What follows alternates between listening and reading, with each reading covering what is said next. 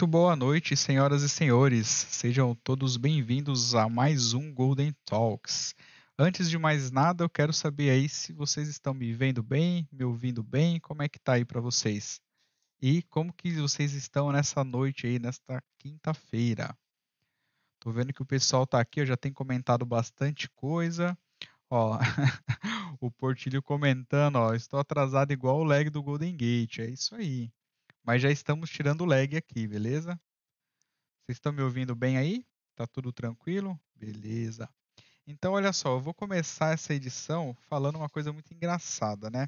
Da última vez que nós gravamos com o Portilho, quem viu sabe disso, né? Eu fiz uma chamada ali que foi bem engraçada e acabou que eu errei ali logo no começo da, na introdução, né, do vídeo, né? Vamos ver se agora eu aprendi quase um, pouco mais de um ano depois se eu vou fazer certo, beleza? Então hoje, né, eu tô aí com é, o cara que é o mito, né? Ele não gosta que eu falo que ele é o mito, mas ele é o mito, né? Então, é, além disso, ele é instrutor, consultor, mestre e o mito de banco de dados. Senhoras e senhores, eu quero chamar aqui para mais uma vez com a gente no Golden Talks o Ricardo Portilho. Fala, Portilho, tudo bem?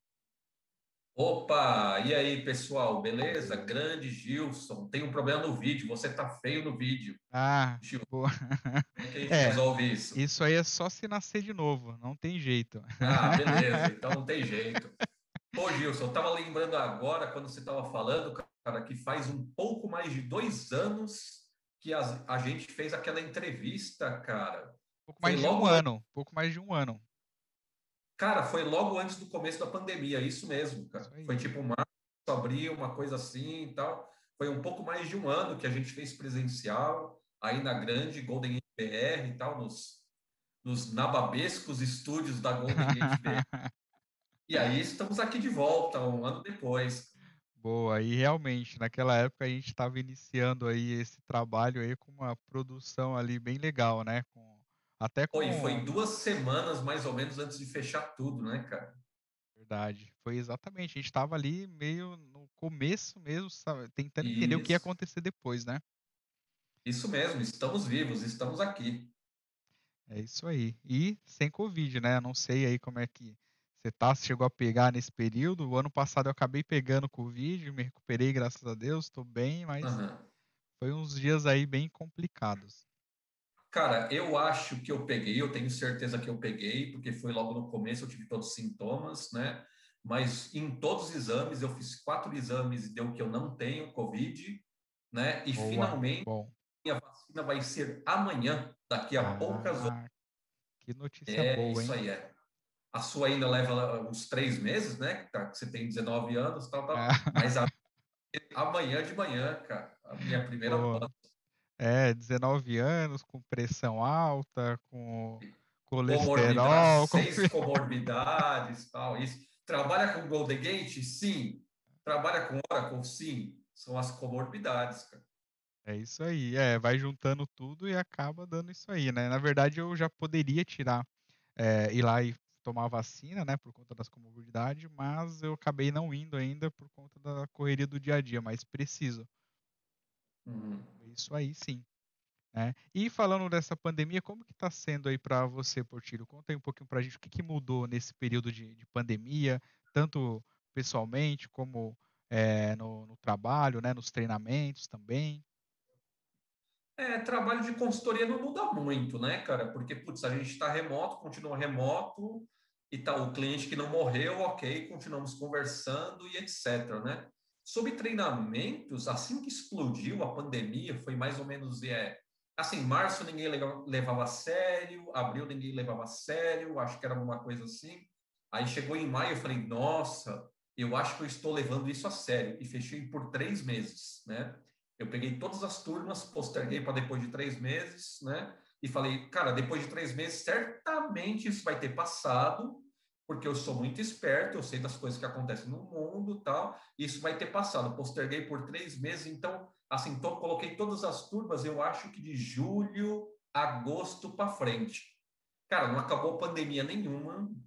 Né? Mesmo assim, o que, que eu fiz? Reduzi a quantidade de alunos, fiz treinamento pra caramba, e assim, até, nossa, agradeço muito a Deus. Falei assim, cara, se eu não peguei uma coisa grave dessa Covid, ninguém mais pega. Porque, cara, eu recebi alunos de tudo que é lugar do Brasil, né? E assim, no, no segundo semestre do ano passado, cara, a gente deu treinamento, graças a Deus, todo final de semana praticamente, né?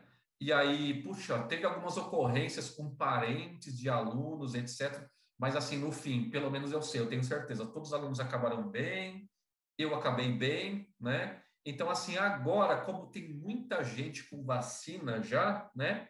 Os treinamentos estão voltando à normalidade, né? Meio que eu estou percebendo assim, né? Tá? Consultoria, projetos, etc., estão voltando à normalidade.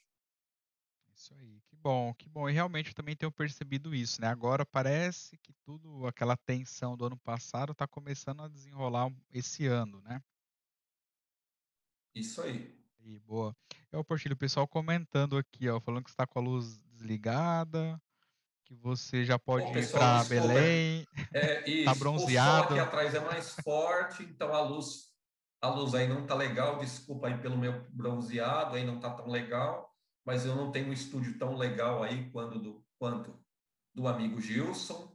Quero mandar um abraço, sabe para quem, cara? Né? Ah. Vamos começar a mandar abraços aqui. Deixa eu ver. Eu vou lista. Grande Tiago Ferreira, cara, amigão, cara. Alessandro Bezerra, Maranhão, não esqueço de você. Maranhão, Dono... boa. Elaine Silva, grande amiga, tal. DBA Ronaldo, um abraço para você. Todo o pessoal do Piauí do Maranhão, tá? Edgar, todos os seus compatriotas ali, Maria, Messias, um grande abraço para vocês. E Kevlin, não lembro quem é você. Ana Maria, não lembro quem é você. Jorge, abraço. Rafael Milanês, um dos primeiros alunos da NERB. João Nogueira, grande rolão, hein, cara? Até parece que você conhece Exadata agora, hein, cara? Tá show de bola, cara. Grande abraço para você, ó. Leonardo Ciccone, né? Grande Leonardo Ciccone. Não, não, não estava, eu não estava prendendo meu cabelo, estavam soltando meu cabelo, Leonardo. Mandei abração aí para todos os amigões, cara. Bom, show de bola. E quantos amigos, hein, Portila? A galera hoje aqui tá bem empolgada e vem em peso aí te prestigiar né, em mais uma edição do Golden Talks. Muito bom, galera. aproveita para mandar as perguntas, hein? Já vai mandando aí no chat para a gente fazer as perguntas. Aquela pergunta que você não tinha vergonha de fazer pessoalmente, já manda aí no chat para a gente falar aqui. Aproveito. Isso aí, ó. Cadê a cerveja? Ó, já tá aí, ó. Já respondeu Rafael, a pergunta, né? O Rafa isso, perguntou. É, cadê a grande amiga de Divaldo, meu grande amigo, e tenho muito orgulho de ter ele como cliente, tá aí me prestigiando. Obrigado, Divaldão. E, Portilho, para a gente é, falar um pouco mais aqui, né? É, na primeira entrevista que nós fizemos foi aquele formato, né? Meio que eu falo, né? Meio jornalístico, meio pergunta e resposta. E agora a gente tem mais tempo, né? E mais flexibilidade aí para bater um papo mais leve, mais livre, né? Então, conta um pouquinho para a gente aí como foi o início da, da sua carreira, do seu interesse por computador, por informática, para a gente saber. Ai, caramba, de novo falar sobre mim, sobre meu começo, etc. Não, beleza, pode ser útil assim pessoal assim que quer começar a respeito, só que eles têm que entender que estamos falando de uma época de 20, 25, talvez 30 anos atrás, né? Então, assim, quando eu tive contato com TI, é quando o TI surgiu, né? Quando o TI começou, eu já tive contato com TI, porque eu já comecei a gostar a respeito. Mas quando eu tive contato com banco de dados, foi quando eu trabalhava numa empresa, numa grande empresa, que, assim, tinha banco de dados. E, assim, o primeiro projeto que eu trabalhei de banco de dados foi no porte de um banco de dados que era em COBOL, e aí ele passava para Access, e depois ele passava para SQL Server. Então, o primeiro banco de dados assim, ó, corporativo que eu tive acesso foi o Microsoft SQL Server 6.5. Se eu não me engano, foi na época que ele estava se divorciando do Sybase, estava surgindo o NT, NT significa o Windows NT, NT significa New Technology, né? que é uma tecnologia, foi um kernel completamente diferente do Windows 95. Então, assim, o SQL Server 6.5 foi uma revolução. Então, foi mais ou menos na época que eu estava em contato com banco de dados como analista, programador e banco de dados. Porque tem uma coisa, né? Nessa época, não era como é hoje, que você tem um analista de sistemas, talvez tenha, talvez não. Você tem um programador e você tem um DBA. Como você tinha pouquíssimos bancos de dados, estava tudo muito misturado, tá? O analista de sistemas, ele executava e alterava código, cuidava do banco, você tinha o cara de infraestrutura que cuidava do sistema operacional, etc. Isso aí estava tudo muito misturado porque estava começando. Assim, pra você ter uma ideia, você não tinha processos da empresa. É assim, o cara mandava o script, o cara executava, pronto e tal. Tudo bem que assim, em muitas empresas, ou em alguns momentos em muitas empresas, continua assim dessa forma mas você não tinha processos e você não tinha muitos papéis definidos mais ou menos no final dos anos 90 e começo dos anos 2000. Então estava muito misturado mesmo, né? Nessa época também estava começando a ficar popular a internet, estava começando a ficar popular MySQL, que foi o segundo banco que eu tive contato, muito mais como programador do que como DBA. Cara, é que assim, MySQL até hoje é raro você ter DBA.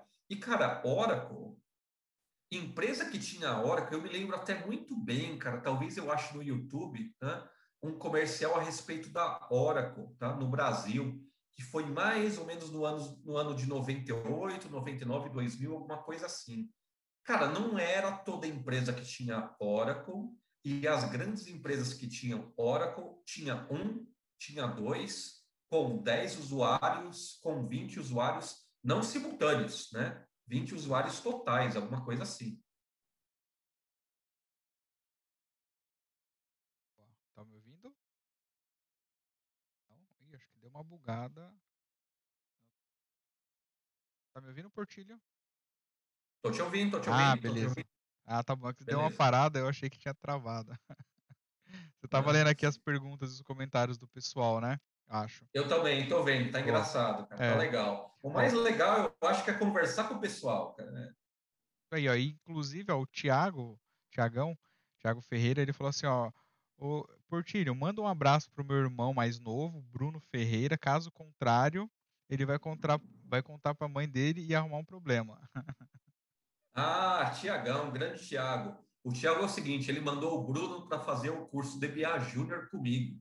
E ele falou pegar leve, né?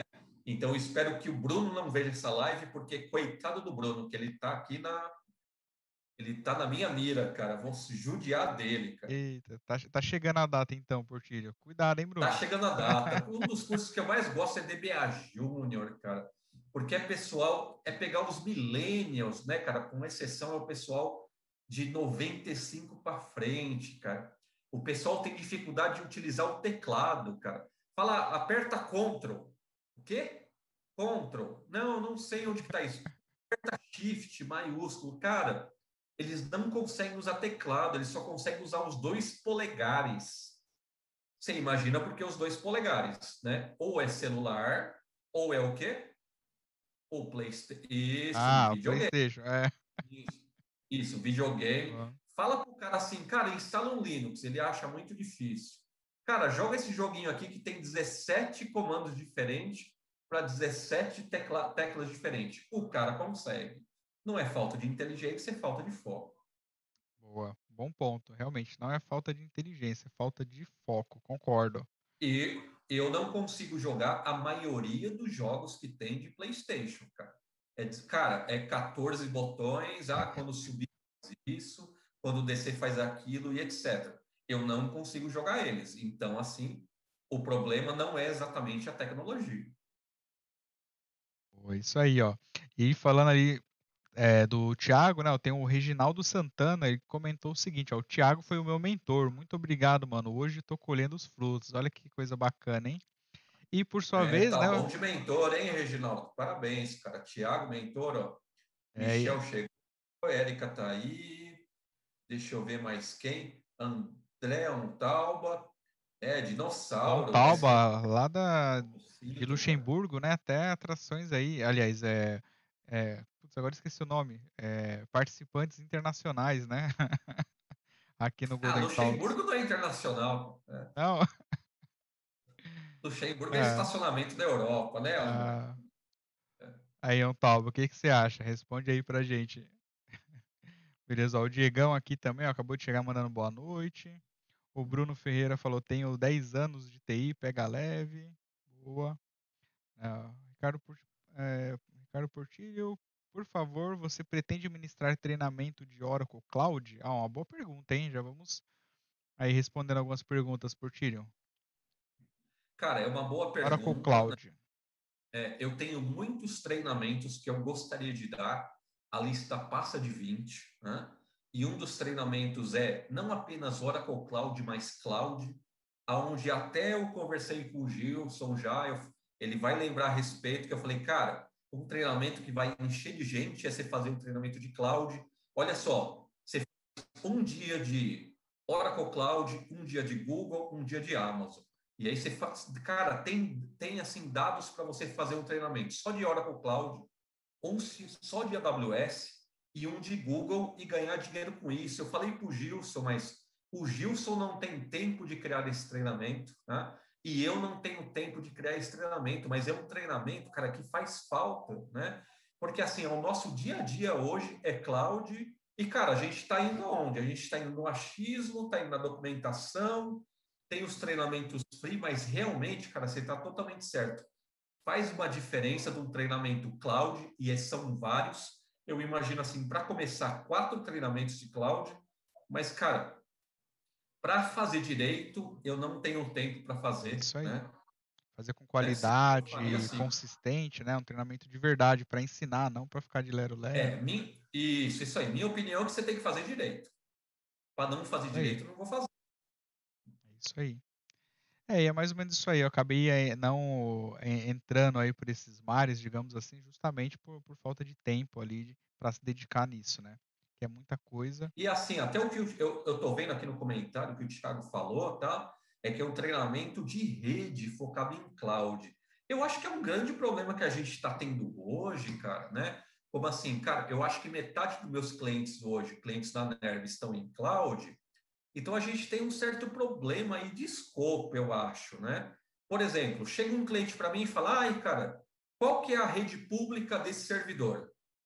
E como eu tenho acesso, eu vou lá e olho, etc. Ai, cara, muda o IP da rede pública desse servidor para essa VPNC. Eu estou achando, tá? É assim, no cloud o papel do DBA mudou, tá? Mas eu acho que os DBAs estão absorvendo papéis que não deviam ser deles, né? Chega o cliente e fala assim, cara, troca de 24 CPUs para 32, por favor. E aí, como a gente tem acesso, a gente vai lá e troca. Ah, e troca essa VPN-C por essa VPN. Ok. Troca esse usuário de acesso por isso. E, cara, não éramos nós que fazíamos isso antes. Eu acho que pode acontecer uma coisa de, ok, chegou cloud, temos que mudar nosso foco, temos que mudar o trabalho de DBA, mas eu acho que nós estamos aceitando qualquer coisa. E não é por aí, cara. Eu cheguei assim em alguns clientes e eu falei, cara, eu fazia isso on-premise? Tá? Eu trocava IP on-premise? Não. Quem trocava? Ah, era o Josias. Filho, fala com o Josias. Tá? É o Josias que vai fazer isso aí. Então, assim, o nosso papel trocou, mas tome cuidado para não aceitar qualquer coisa. Isso aí, concordo. E são bons pontos aí, viu, Portilho?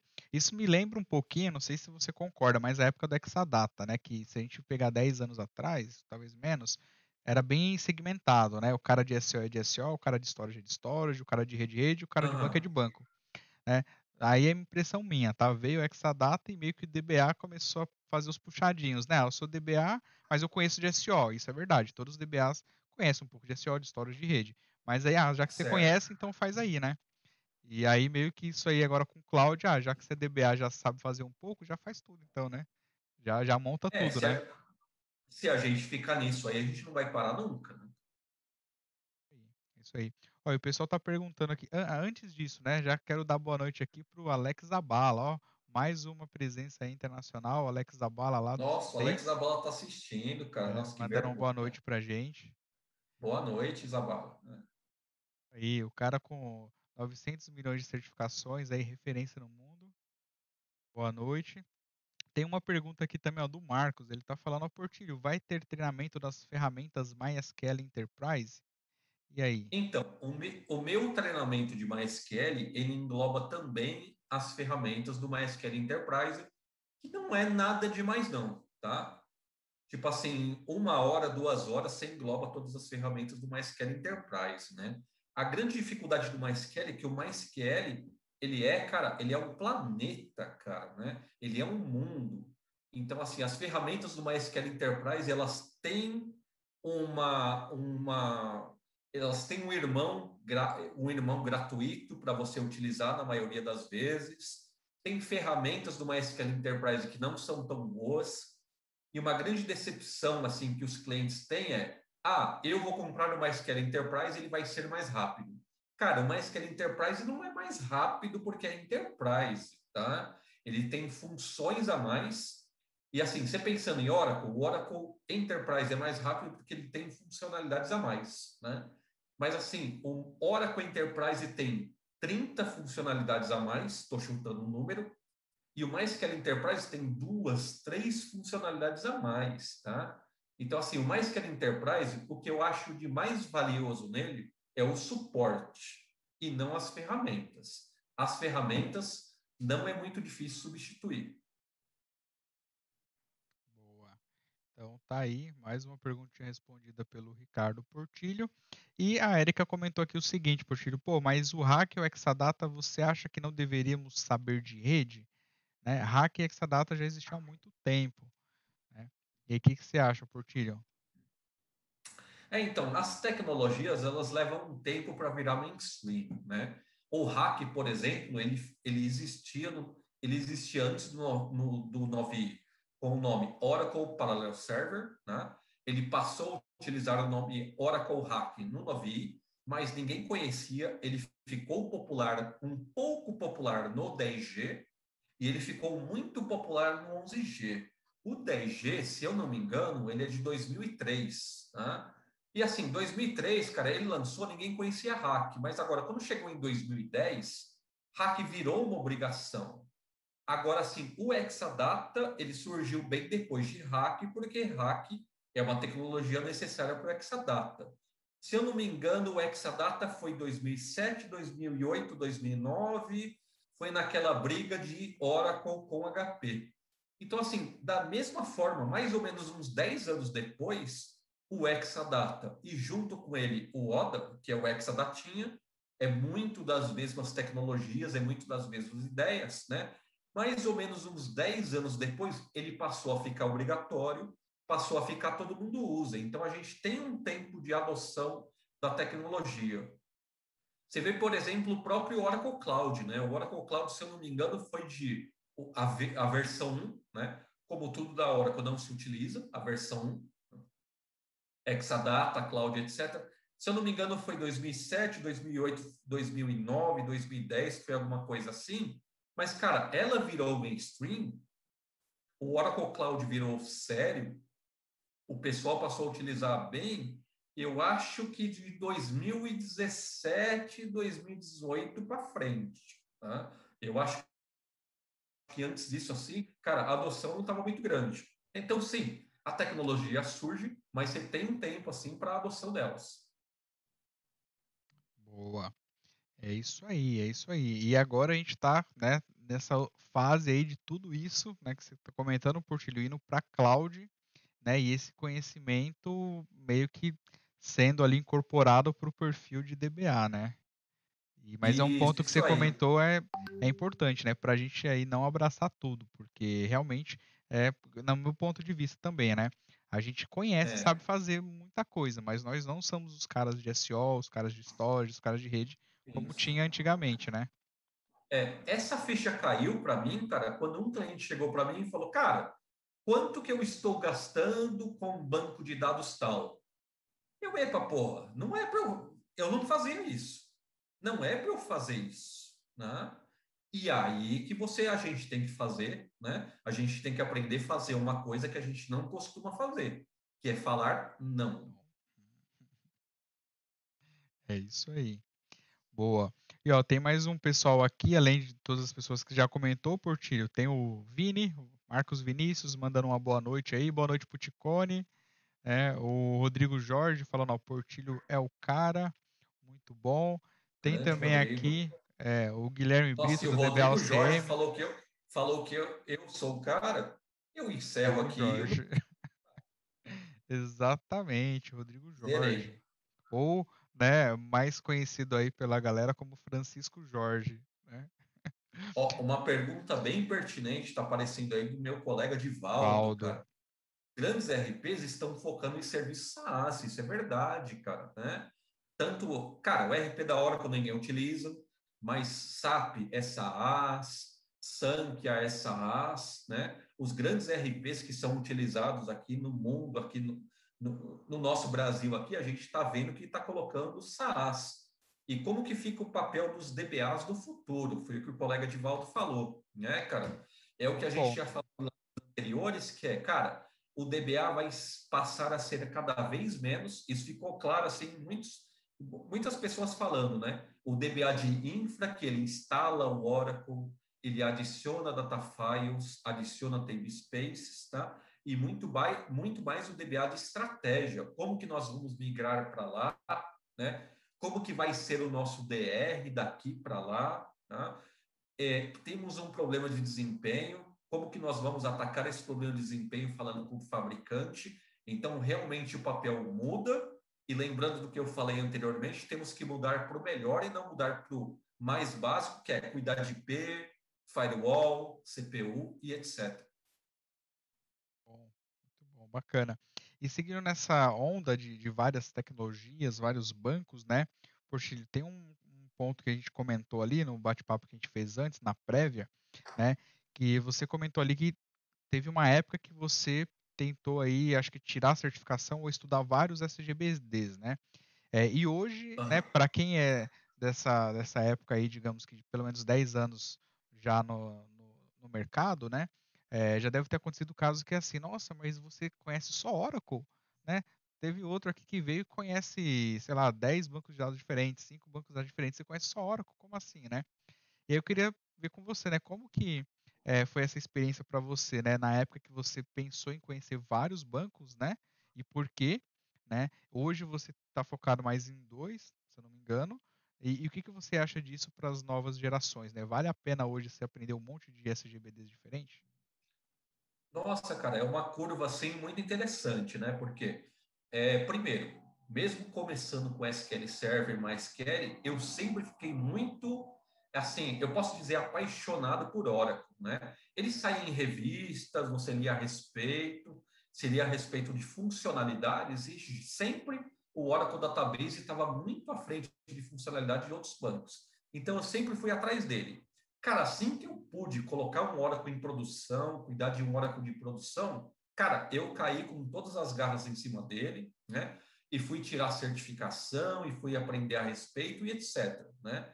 E aí foi também, né, da parte financeira, quando eu verifiquei, cara, o DBA SQL Server, agora que ele está surgindo, porque são os anos 2000 e etc., o DBA SQL Server ganha tanto, o DBA Sybase ganha tanto, o DBA DB2 ganha tanto, o DBA Oracle ganha tanto. O DBA Oracle ganhava na média mais. Isso ainda, assim, ainda é uma realidade para o DBA exclusivo Oracle, né? Falei, beleza, é isso que eu quero, certo? Ganhar mais, porque eu não sei vocês, mas eu gosto de ganhar mais. Né? Aí eu fui para Oracle e foquei em Oracle. E conforme eu fui aprendendo Oracle, né, eu fui me achando bastante. Eu falei, caramba, eu sou muito genial. Eu entendo Oracle. E eu entendia SQL Server, entendia MySQL.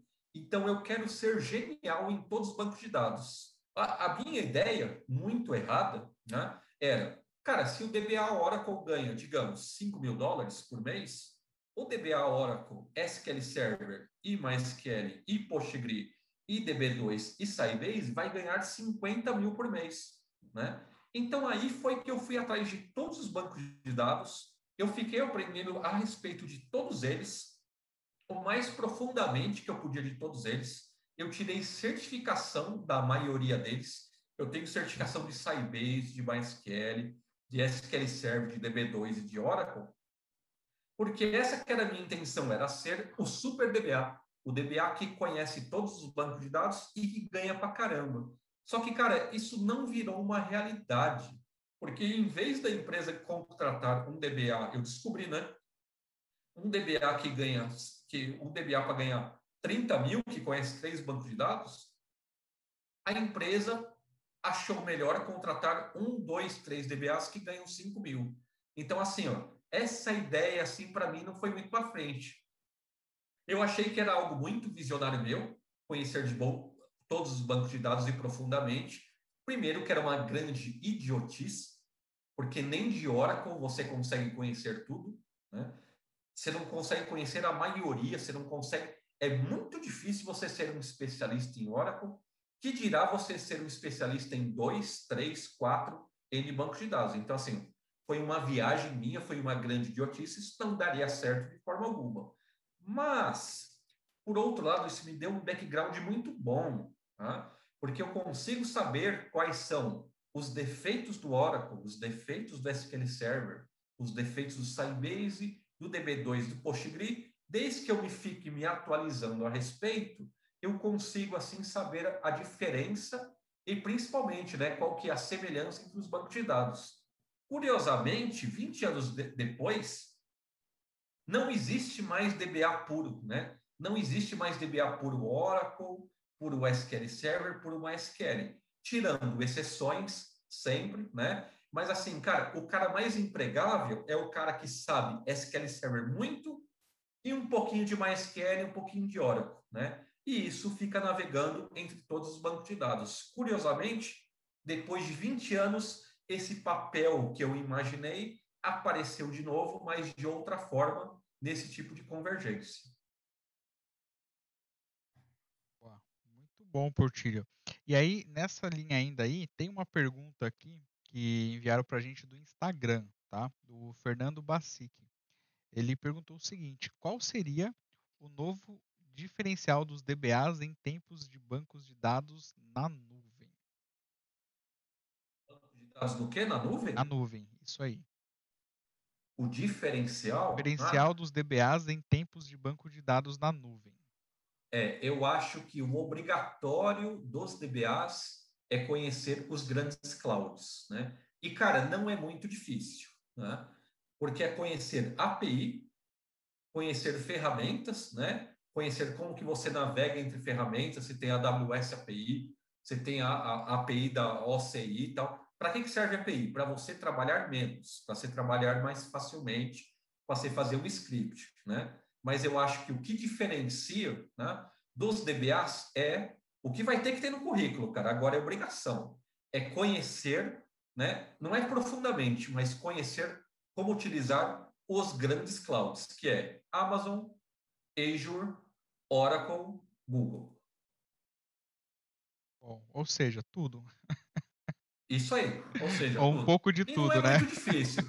É, não é muito difícil, cara. É assim, não dá para conhecer tudo de AWS. Não dá para você conhecer qual é o maior custo disso daquilo. Mas, cara, o básico, que você cria um banco, tal, região e etc., dá para você conhecer. Ou, de repente, ele conheceu o conceito de cloud primeiro para depois focar em uma cloud, um vendor específico, né? Tipo isso. É, Porque cara, tem muitas cara, similaridades, né? Se a gente for ver, né? Questão de região, muitas, rede. Muitas, isso, cara. Tudo mais. Tem, né? algum, tem vários nomes que são, são iguais até, né, cara? Nomes de funcionalidades que são iguais até. Então, assim, cara, não é difícil você conhecer todos os clouds e a maioria deles, assim, tem é, coisa grátis para você utilizar, conta grátis, não dá para utilizar Deu, deu uma travadinha no final ali, deu só para ouvir até conta grátis, Portilho. Dá para utilizar conta grátis? Isso, a maioria dos clouds tem conta grátis para você utilizar, para você aprender. A maioria deles tem vários cursos grátis, vídeos para você aprender. Então, a coisa que mais está faltando é desculpa. E aí o Rodrigo Jorge complementou aqui falando o seguinte, ó, além disto, acho que está cada vez mais importante para a galera chegando no mundo de banco de dados não se prender só nos relacionais, cair dentro dos grafos, no SQL, documentos, etc. Muito bom aí também. É, da mesma forma, assim, cara, muito bom o que o RJ aí falou, né? Da mesma forma que eu estou falando, cara, não tem DBA de um único banco, não tem banco mais. Tem solução, tá? O que é importante agora é colocar num banco de documentos, então vai para isso. Cara, o cara que. É assim, o DBA de MongoDB, ele acha que tudo tem que ir para MongoDB. O DBA de Oracle acha que tudo tem que ir para Oracle. E, cara, o DBA mais valioso para o cliente, para a empresa, é o que sabe quando o Oracle é mais valioso e quando o MongoDB é mais valioso. Concordo, concordo 100%. E ainda mais hoje, né? Antigamente, antigamente, né? Pouco tempo atrás, a gente tinha aí é, os bancos relacionais com, praticamente como dominando o mercado para qualquer tipo de solução, né? E hoje não, hoje você tem soluções mais robustas que você pode usar um banquinho ali mais. Tenho medo de falar essa palavra, digamos que um, um banco mais apropriado né, para isso. Que eu é, falei outro dia. É, banquinho, é, é... É, é isso. É. Eu falei outro Já dia sem querer coisa. um banco mais simples, aí quase me comeram. Eu falei, não, um banco mais apropriado. Vai, Gilson, vai segurando as perguntas aí que eu vou no banheiro já vem. Pera aí. Tá bom, beleza. Vai lá, vai lá. Tá vendo? O Portilho tomando muita cerveja, chegou a hora ali de ir ali no Pip House. Bom, galera, enquanto ele vai lá, ó, isso nunca aconteceu, é inédito. Primeira vez que acontece isso numa live. Eu sempre imaginei que eu iria fazer isso, porque várias vezes eu fiquei em maus lençóis aqui, segurando para não, não ir lá no meio da live. Mas enquanto ele vai lá, deixa eu ver os comentários aqui da galera, beleza? Tem uma pergunta aqui do Alessandro Bezerra que eu já vou fazer logo mais. Uh, a Érica está comentando, nossa, concordo e ficar, é, e ficar muito mais próximo do dev, porque muitas decisões são tomadas no desenvolvimento. Isso é verdade. Hoje, nas soluções modernas, realmente a gente tem que ficar mais próximo ali dos devs para tentar entender o que é necessário para aquela solução e qual que é o melhor banco que se é, encaixa para aquela solução, né? É, ó, o João Nogueira mandou aqui também, ó, estou desenvolvendo um treinamento básico para OCI. Olha só que boa notícia, hein, João? É como usar o Free Tier, redes, conectar VPN, Fast Connect. Vamos saber disso aí, hein? Avisa a gente aí quando tiver pronto esse treinamento, beleza? Uh, o Reginaldo, ó, o Reginaldo Santana falou, passa o link depois, João Nogueira, deste treinamento. Aí, ó, João, já manda agora, pô. Se já tiver fácil, já manda aí pra galera acompanhar. Beleza? Ó, o Portilho voltou, deu tempo, hein? Consegui fazer aqui, ó, um, um improviso rápido também. Olha lá, grande, cara. O Portilho, tem uma pergunta aqui do Alessandro Bezerra, né? Ele perguntou o seguinte: Ô Portilho, qual sua opinião sobre arquitetura distribuída e bancos de dados do SQL? Cara, assim, ó, Alessandro Bezerra, Maranhão. É o é Maranhão, isso? é, o vulgo Maranhão. Alessandro Bezerra, Maranhão, é isso. Cara, assim, a arquitetura distribuída de bancos de dados no SQL é muito parecida, ou eu acho que até copiada, da arquitetura de banco de dados MySQL, né? E é completamente diferente da arquitetura de cluster Oracle que você está mais acostumado, tá? A arquitetura do hack é a arquitetura shared nothing, que é, cara, você tem duas máquinas, você tem N máquinas que acessam um banco.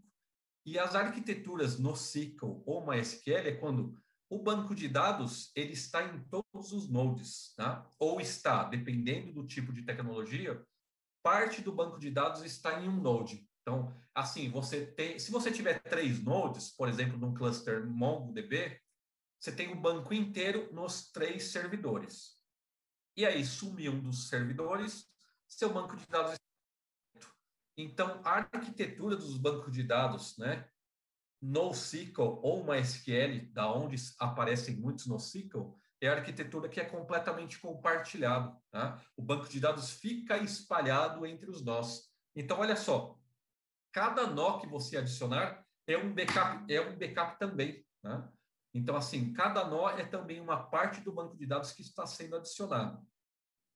E aí você passa a ter uma dificuldade muito parecida com o Oracle Hack, que você está acostumado, que é quanto mais nós você tem, nos bancos de dados NoSQL, mais lenta vai ser a gravação. Porque ele tem que gravar nesse nó e ele tem que gravar em outros nós também. Ou alguns bancos de dados NoSQL, como o MongoDB, quando você grava em um nó, ele não grava em todos os outros N nós. Ele grava em outros dois nós, por exemplo. E daí, quanto você aumenta a quantidade de nós que você tem no seu cluster, você não diminui a velocidade de escalabilidade que você tem nesse cluster, né? Então varia, dependendo da tecnologia, mas a ideia é por aí. Boa, então respondida a pergunta aí, Maranhão. Um grande abraço aí para ti novamente. E Maranhão. também falando aí do, do lado mais para o norte ali, tem, temos aqui também o Edgar, Edgar Galão. Muito bom ver você aqui, cara. Muito feliz aí de se recuperar e tá bem, viu? Ele está comentando aqui, o Portilho. Edgar, grande abraço para Edgar, para Messias e para Maria. Repito, hein? Boa. Ele está falando aqui, Portilho. Roberto Abs... Fernandes está só enchendo o saco, não perguntou nada especial. Roberto, faz alguma pergunta boa, por favor. Boa. Ó, e só lendo o comentário aqui do Edgar, porque ele tá falando absurdo, 45 minutos de live já foi no banheiro. É, que você não sabe quando que eu comecei, né? É, aí, ó. Boa. Já é 9h20. É isso aí. Eu vou fazer um, um, brinde aqui também, você, Portilho. Ó, na nossa okay, canequinha aí. aqui. Bora. A minha Boa. da praia. Boa. E, Portilho, outra coisa que eu queria falar com você, né, a gente comentou aí bastante coisa de, de experiência, de tecnologia, de banco, de um pouco de, da pandemia também, né?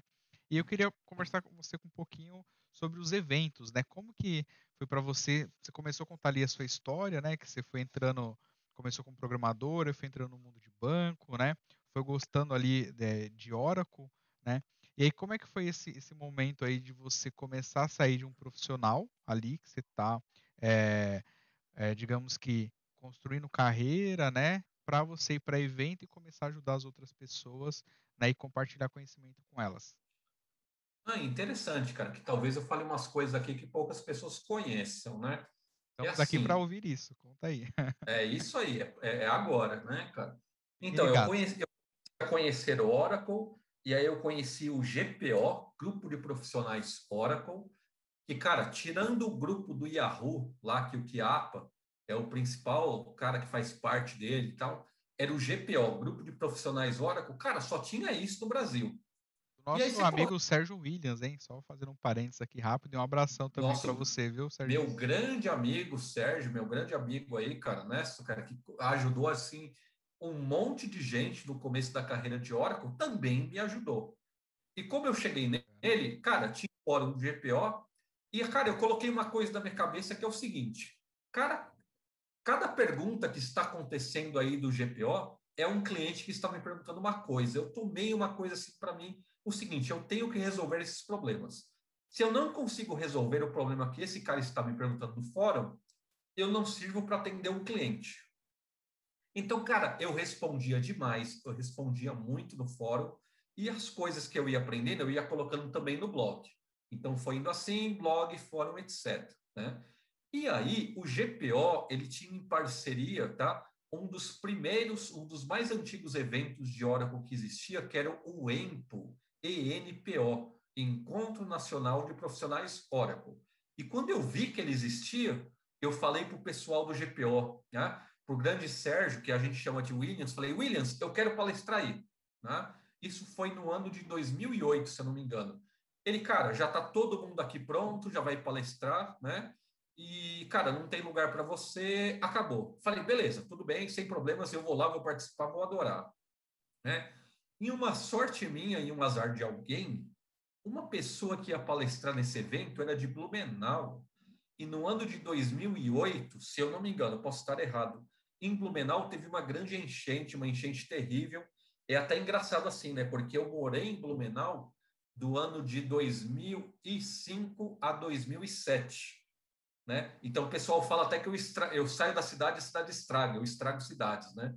Quando eu saí de São Paulo e fui para Blumenau, teve o ataque do PCC em 2006 e, cara, São Paulo ficou um caos completo, eu estava em Blumenau.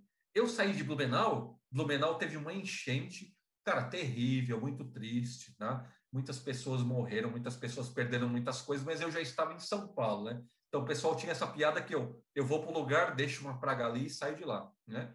E aí o Williams, tá, ou alguma pessoa da organização do EMP falou, cara, surgiu uma vaga, porque o cara de Blumenau, cara, ele tá lá, e, cara, família, enchente, etc., ele não vai vir. Quer palestrar? E eu fui palestrar no EMPO, se eu não me engano, de 2008, né? E aí do EMPO, eu fui para o GUOB, eu acho que o GUOB estava começando nessa época, ele começava a ter eventos, né? O EMPO era mais antigo do que esse ano de 2008, né? Ele tinha mais eventos. Mas aí o GUOB começou a ter uns eventos depois disso, né? E aí eu fui palestrando, conhecendo as pessoas da comunidade, e a comunidade estava nascendo nessa época, mais ou menos, entre 2006 e 2010. Né? Muito bom, muito bom. E aí você começou a participar, dar palestras, né? E nesse começo ali, você, é, poucas pessoas te conheciam ou você já era bastante conhecido? Como que foi isso? É, foi com o tempo, né? Muito com o fórum, muito com o fórum do GPO, porque eu, eu ajudava bastante gente. E eu acho que foi nessa época também que eu comecei com os cursos, né? Eu acho que, se eu não me engano, como eu estou fazendo agora 15 anos de CNPJ, né, que estamos em 2021, eu acho que depois de uns 3, 4 anos de CNPJ que eu comecei a dar cursos, então eu acho, eu posso confirmar lá na agenda, que foi em 2008, 2009. Então tudo isso aí foi junto. Foi GPO, foi palestra, foi treinamento, eu fui aprendendo, eu fui ficando mais popular, o pessoal foi me, me conhecendo, né? E a comunidade cresce dessa forma. Eu vou crescendo e a comunidade vai crescendo junto. E o cabelo foi crescendo também, já foi se tornando mito. é, o cabelo foi crescendo, deixa eu ver. É, mais ou menos nessa época, 2009, 2010, ele cresceu e ele diminui, ele cresce, ele diminui, ele cresce, mas ele tá aí. Boa. Falando dos treinamentos ali, Portilho, ó, tem um comentário aqui do João Nogueira. Ele está falando o seguinte: Portilho, outro aluno fez a minha façanha de estragar o servidor da Nerve depois desse dia, nunca mais teve treinamento de MAA. O que, que o João aprontou aí? Conta pra gente. Ah, cara, João Nogueira. O João Nogueira é o seguinte, ele acha que ele sabe Exadata agora, né, João Nogueira? Tá dando curso de Exadata, né? Mas, cara, o João Nogueira, eu vou contar agora do João Nogueira, né, cara? Grande Johnny. Por quê? Qual... Só um instante, antes de você contar, Diga. vou falar aqui pra galera, ó, todo mundo que tá assistindo, pessoal, se você não deixou o like no vídeo, já deixa seu like aí, beleza? Se você não é inscrito no canal, já se inscreve também, beleza? Pronto, fiz o jabá. Se não lá, deixar o like, eu não vou continuar, vou ficar parado aqui. Ó. Aí, ó, galera. Então vamos deixar o like aí já, senão o Portilho não vai contar as histórias cabeludas pra gente, hein? Grande Johnny. Como é que eu conheci o Johnny, né? Que agora ele acha que sabe essa data. O João, tá o João. Quintal dele, tá dando aula tal. Eu fui um cliente, tá? Sei lá que ano, anos 2000, etc, tal. Eu cheguei num cliente, o cliente falou: ah, tem um problema de desempenho. Uma consultoria me contratou, tá? não era pela Nerve, eu ainda trabalhava para outros.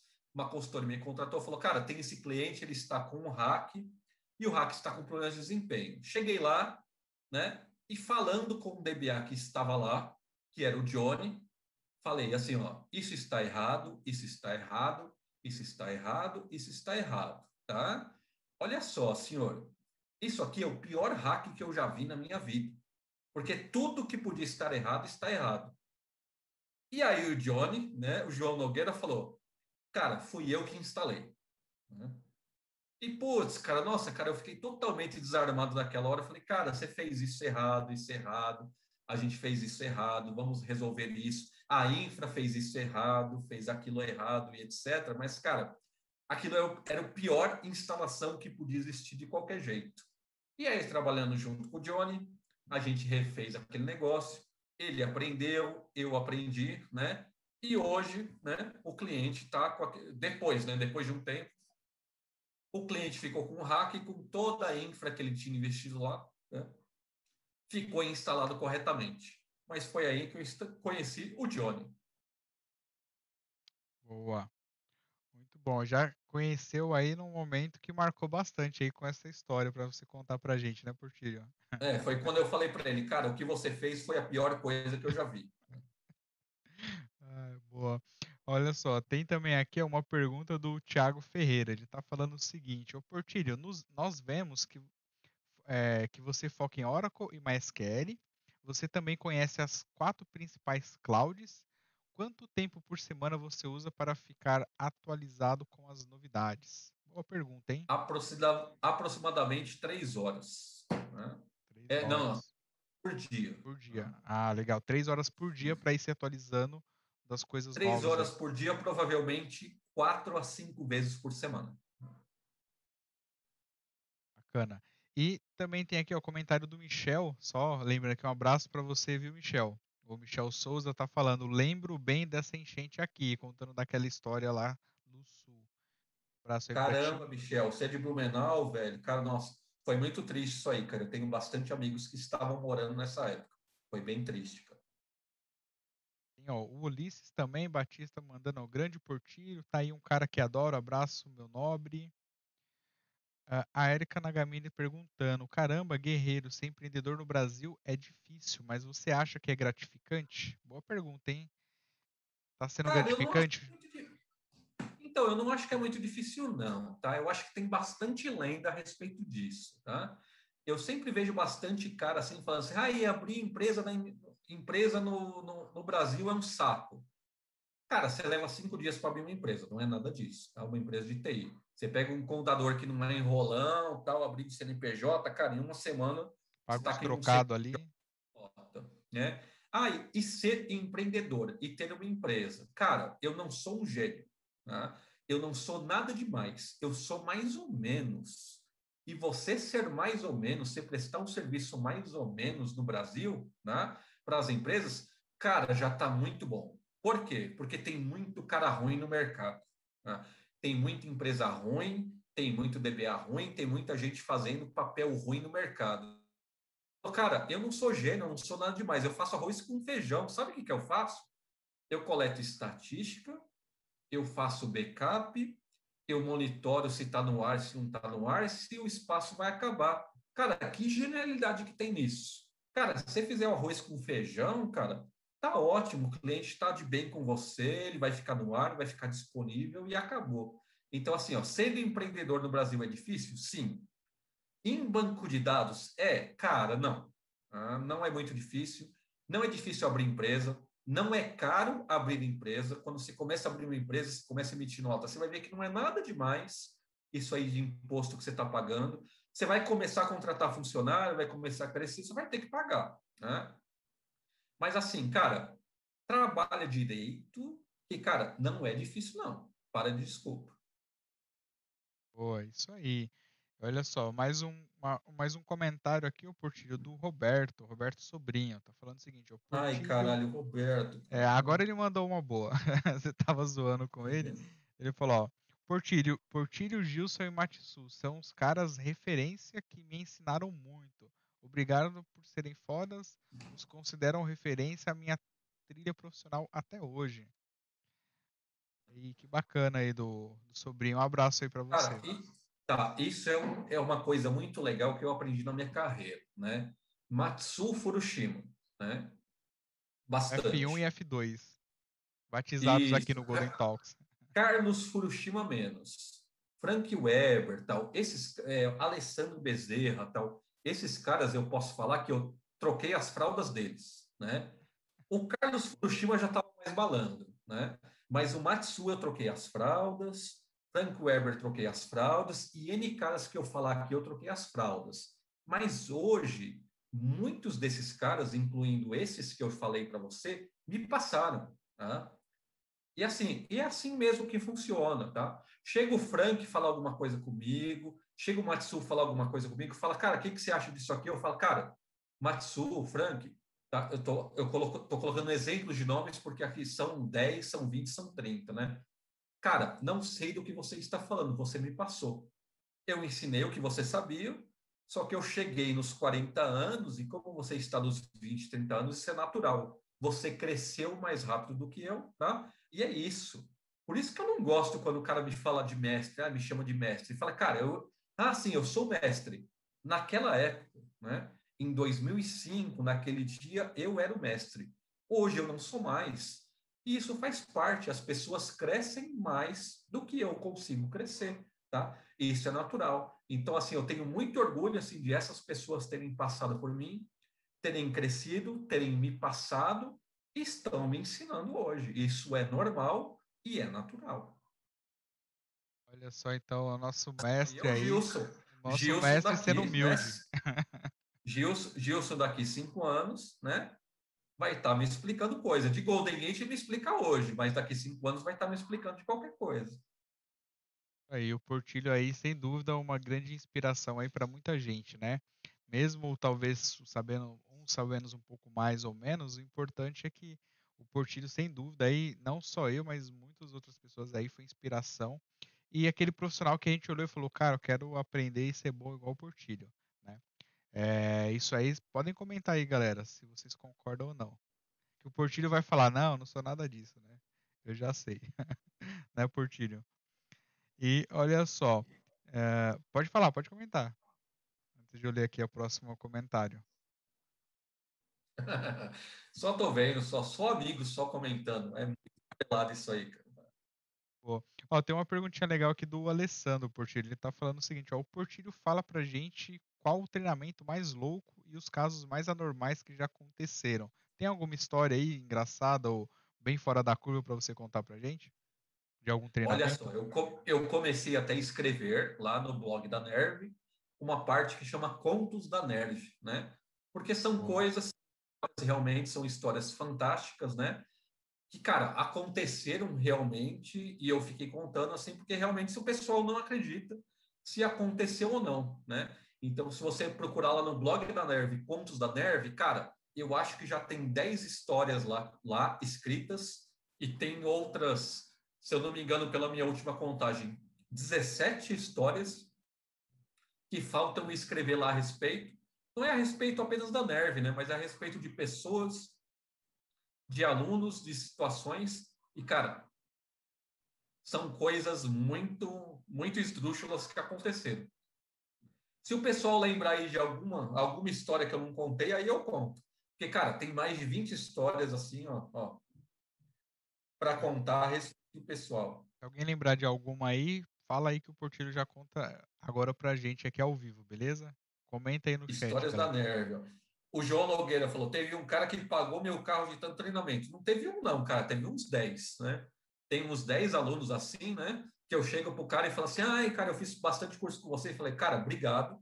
Aquele carro ali, você que pagou, né?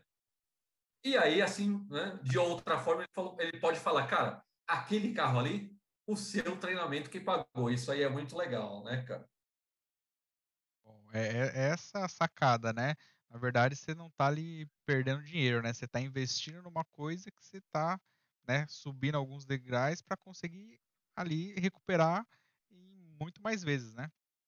Isso aí, o Essa que eu é falo a sacada do treinamento. Pessoal, o pessoal fala, meu Deus, cara, seu treinamento me ajudou muito. Eles falam umas frases até exageradas que eu não quero falar, tá? Mas eles, cara, caramba, meu tre seu treinamento me ajudou muito. Caramba, cara, é por isso que eu consegui. Falei, cara, teve meu treinamento e teve você. Eu dei esse treinamento para 500 pessoas. Só 20 conseguiram o que você conseguiu. Então é a junção das duas coisas, tá? Você podia conseguir ser isso sem meu treinamento e meu treinamento podia conseguir fazer isso com outras pessoas que não fossem você. Então, cara, não tem um herói. É você e eu, é a gente trabalhando juntos, são as consequências. Portilho, conta pra gente, quem, a gente falando de referência tal, é, para você, quem são suas referências aí profissionais? Conta pra gente. Então, cara, quando eu comecei a lá fazer blog, etc, tal, só tinha coisas internacionais, né? Cara, não tinha absolutamente nenhum blog nacional que você podia assim se respaldar. O que, que eu leio hoje, né? Quando o pessoal me pergunta hoje, fala, eh, fala assim, Portilho, quem você segue, o que você lê. Eu falo muito, falo, pegue meu Twitter, né? veja quem eu sigo e siga né, quem eu sigo. É, a, é assim, o Twitter hoje, Twitter serve para várias coisas, mas para mim é a principal fonte de informação a respeito de Oracle Database. Eu reservo ele para isso. Então eu fico seguindo só quem só para quem para mim importa, né? Eu fico seguindo, fico anotando, tá? E fico verificando a respeito. Internacional, né? Que assim, tudo que publica eu verifico. Jonathan Lewis está aposentado, dificilmente ele divulga alguma coisa a respeito, tá? De Tani. Oracle Base, que é o Tim Hall, cara, você tem que verificar tudo. Absolutamente tudo que o cara coloca, Tim Hall, do Oracle-Base, que é onde você acha vários how tools, você tem que verificar tudo. Tá? Agora, é o cara, Mike Dietrich, o cara de upgrade, patch do Oracle. Você, cara, eu aprendi há alguns anos que você tem que olhar ele todo dia, porque patch e upgrade é seu dia a dia. Então, assim, os dois principais internacionais que eu sigo é Oracle Base e Mike. Tá? Do Brasil, que se o cara publicar alguma coisa, eu verifico, de Oracle, tá? É Rodrigo Jorge, Alex, Marcos Vinícius. Se eles publicarem alguma coisa, eu vou lá na hora e eu olho a respeito. Tá? Mas, assim, uma dica geral que eu tenho para olhar é, cara, o que, que eu sigo? Vai lá no meu Twitter, vê quem eu sigo, segue quem eu sigo, tá? E essa tá receita. Aí, muito bom aí, boas dicas, hein? Muitas é, é, referências aí muito boas. Bacana. E tem uma perguntinha aqui da Érica, tá? Ela tá falando, Portilho, você é, já chegou a fazer treinamentos em outros idiomas? Não, Érica, eu não, não cheguei, tá? eu entendo, eu leio e entendo e ouço muito bem inglês, mas eu falo muito mal inglês, né?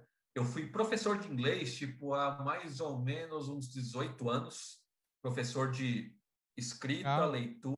Não tá? sabia e... disso, hein? Ó, um achado aí do é, Golden mas... Talks. Portilho já foi professor é de inglês. Boa.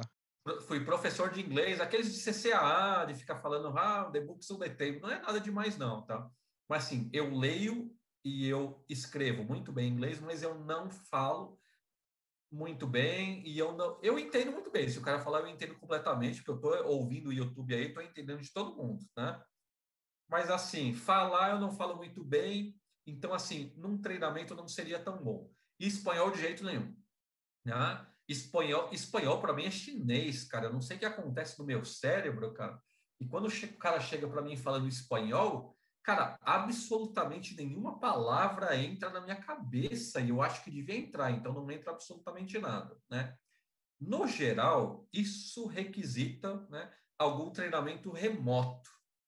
E, cara, eu sou muito antigo, né? E, e assim, eu tentei fazer treinamentos remotos, tentei fazer treinamentos via Zoom. Eu fiz, eu não tentei, eu fiz com algumas pessoas e, cara, eu não gosto. Tá? eu não gosto do cara online, eu não gosto do cara ali, e ali já já chega o gato dele, o gato dele chama a atenção dele, já já a internet dele fica ruim, ou minha internet fica ruim, já já a esposa dele está assistindo televisão no fundo, né? Cara, muita coisa no treinamento online me incomoda e fazer treinamentos em outras línguas inclui fazer treinamento online e treinamento online funciona? Funciona para muitas pessoas. Né? Para mim, não funciona. Eu não consigo fazer bem. Eu consigo fazer. Dá um jeito, sai. Mas eu não consigo fazer bem. E se eu não consigo fazer bem, eu não quero. Muito bom, muito bom.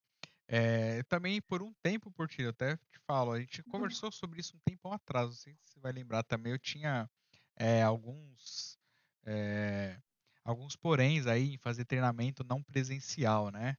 Mas com essa pandemia, meio que inevitavelmente teve que ter algumas adaptações, né? Para isso. Agora tá jeito, voltando né, ao normal. É, é, o que tem, né? É, o que é tem. exato, exato. Meio que ficou quase que sem, sem muitas opções, né? Tinha que é, usar o que tinha mesmo, né?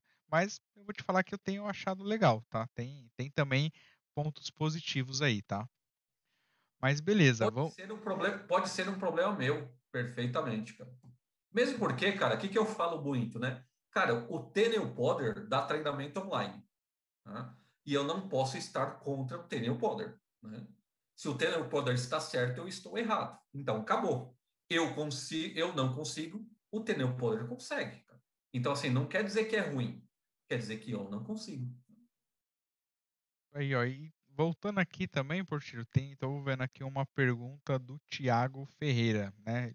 É, Meu Deus, falou... Thiago, cara, cara, nove, dez da noite, Thiago, vai dormir, cara. Não, mas a pergunta é boa, Portilho. Ele está falando o seguinte, ó, falando em idade, cheguei aos 39 anos, quase 20 anos de casado, três filhos, estou em TI desde 2000. Após essa idade, quantas horas você consegue trabalhar por semana? O mesmo horário.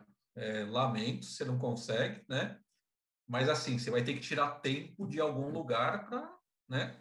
Tira tempo de dormir, né? Tiago, você tem videogame? Hein? Você joga algum jogo? Você assiste alguma série? Ah, você joga algum jogo, você tem PlayStation, você assiste uma, alguma série. Vai ter que tirar tempo de algum lugar, tira meia hora da família, tira meia hora do videogame, tira meia hora da série, cara, vai diminuir meia hora do estudo e vai ter que continuar, né? Informática é estudo. Boa. Isso aí. E ó, tem uma perguntinha polêmica aqui, Portilho. Polêmica, né? Vamos falar de polêmicas agora, né? A, a Erika Nagamini está perguntando, Portilho, pergunta polêmica, né? Você pretende um dia voltar a ser ace? Mas antes disso, que, que você acha de comentar rapidamente a sua participação no Ace, o porquê que você pediu para sair, e aí depois responder a pergunta. Isso é muito bom, né? Eu acho que eu ganhei o Oracle Ace, né? Mais ou menos há um pouco mais de 10 anos, né? Eu e o Rodrigo Almeida fomos os primeiros Aces do Brasil. Eu digo nós dois porque nós fomos eleitos no mesmo dia. Nós recebemos o e-mail de eleição no mesmo dia. Bom. Vocês sabiam então, disso, então... galera? Estão sabendo agora, hein? Mas a gente Isso. já tinha falado na outra, no outro Golden Talks. É, eu até zoo o Rodrigo Almeida, que eu sou o primeiro ex, por causa da ordem alfabética. Eu recebi primeiro.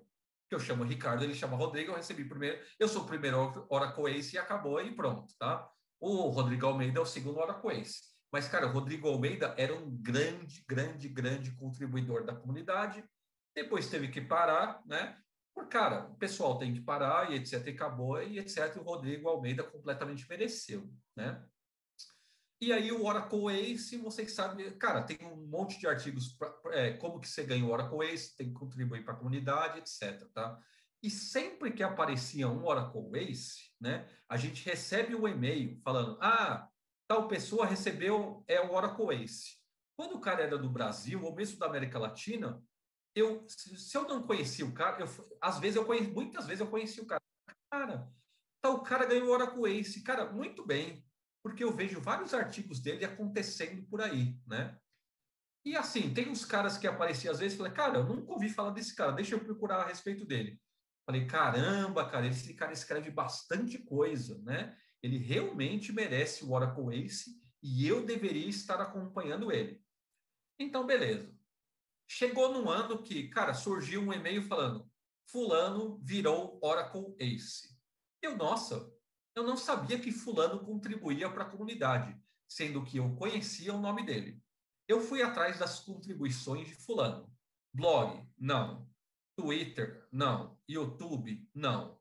Eu perguntei para outros membros da comunidade: cara, você já viu algum, alguma contribuição de Fulano?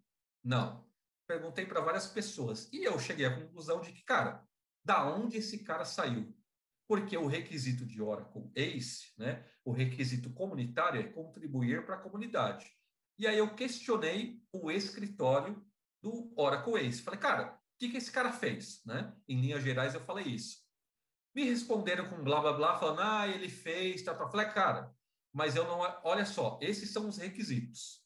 Tinha lá 18 requisitos ele não fez A, B, C, D. Eu, eu listei todos os requisitos. Ele não fez nenhum dos 18 requisitos. E quando eu listei dessa forma, o escritório Oracle Ace sumiu, morreu, não respondeu mais. E aí eu mandei para eles falando, cara, se não é necessário contribuir para ser Oracle Ace, então, se eu contribuo, eu não mereço ser Oracle Ace. As duas coisas aqui são inclusivas, tá? Não faz nenhum sentido.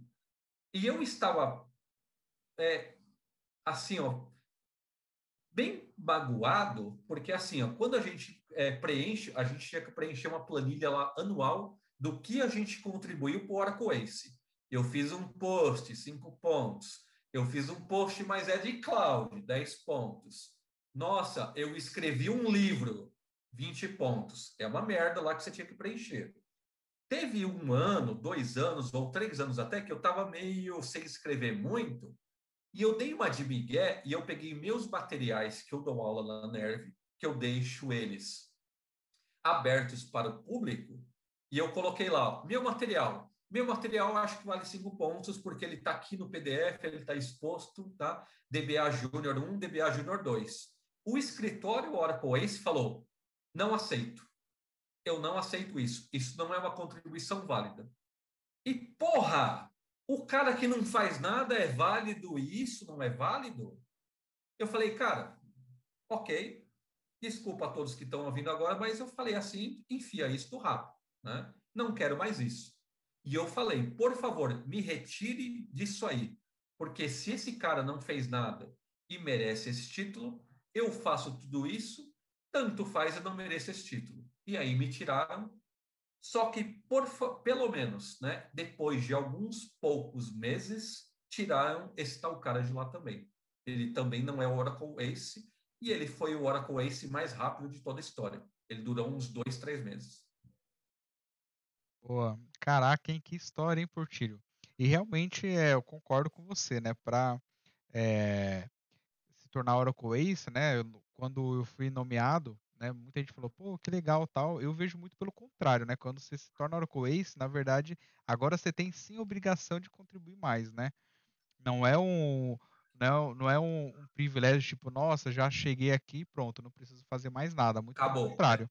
Aí que começa o trabalho, né? Na verdade. Aí que você tem que fazer é. mais coisas para se manter no programa.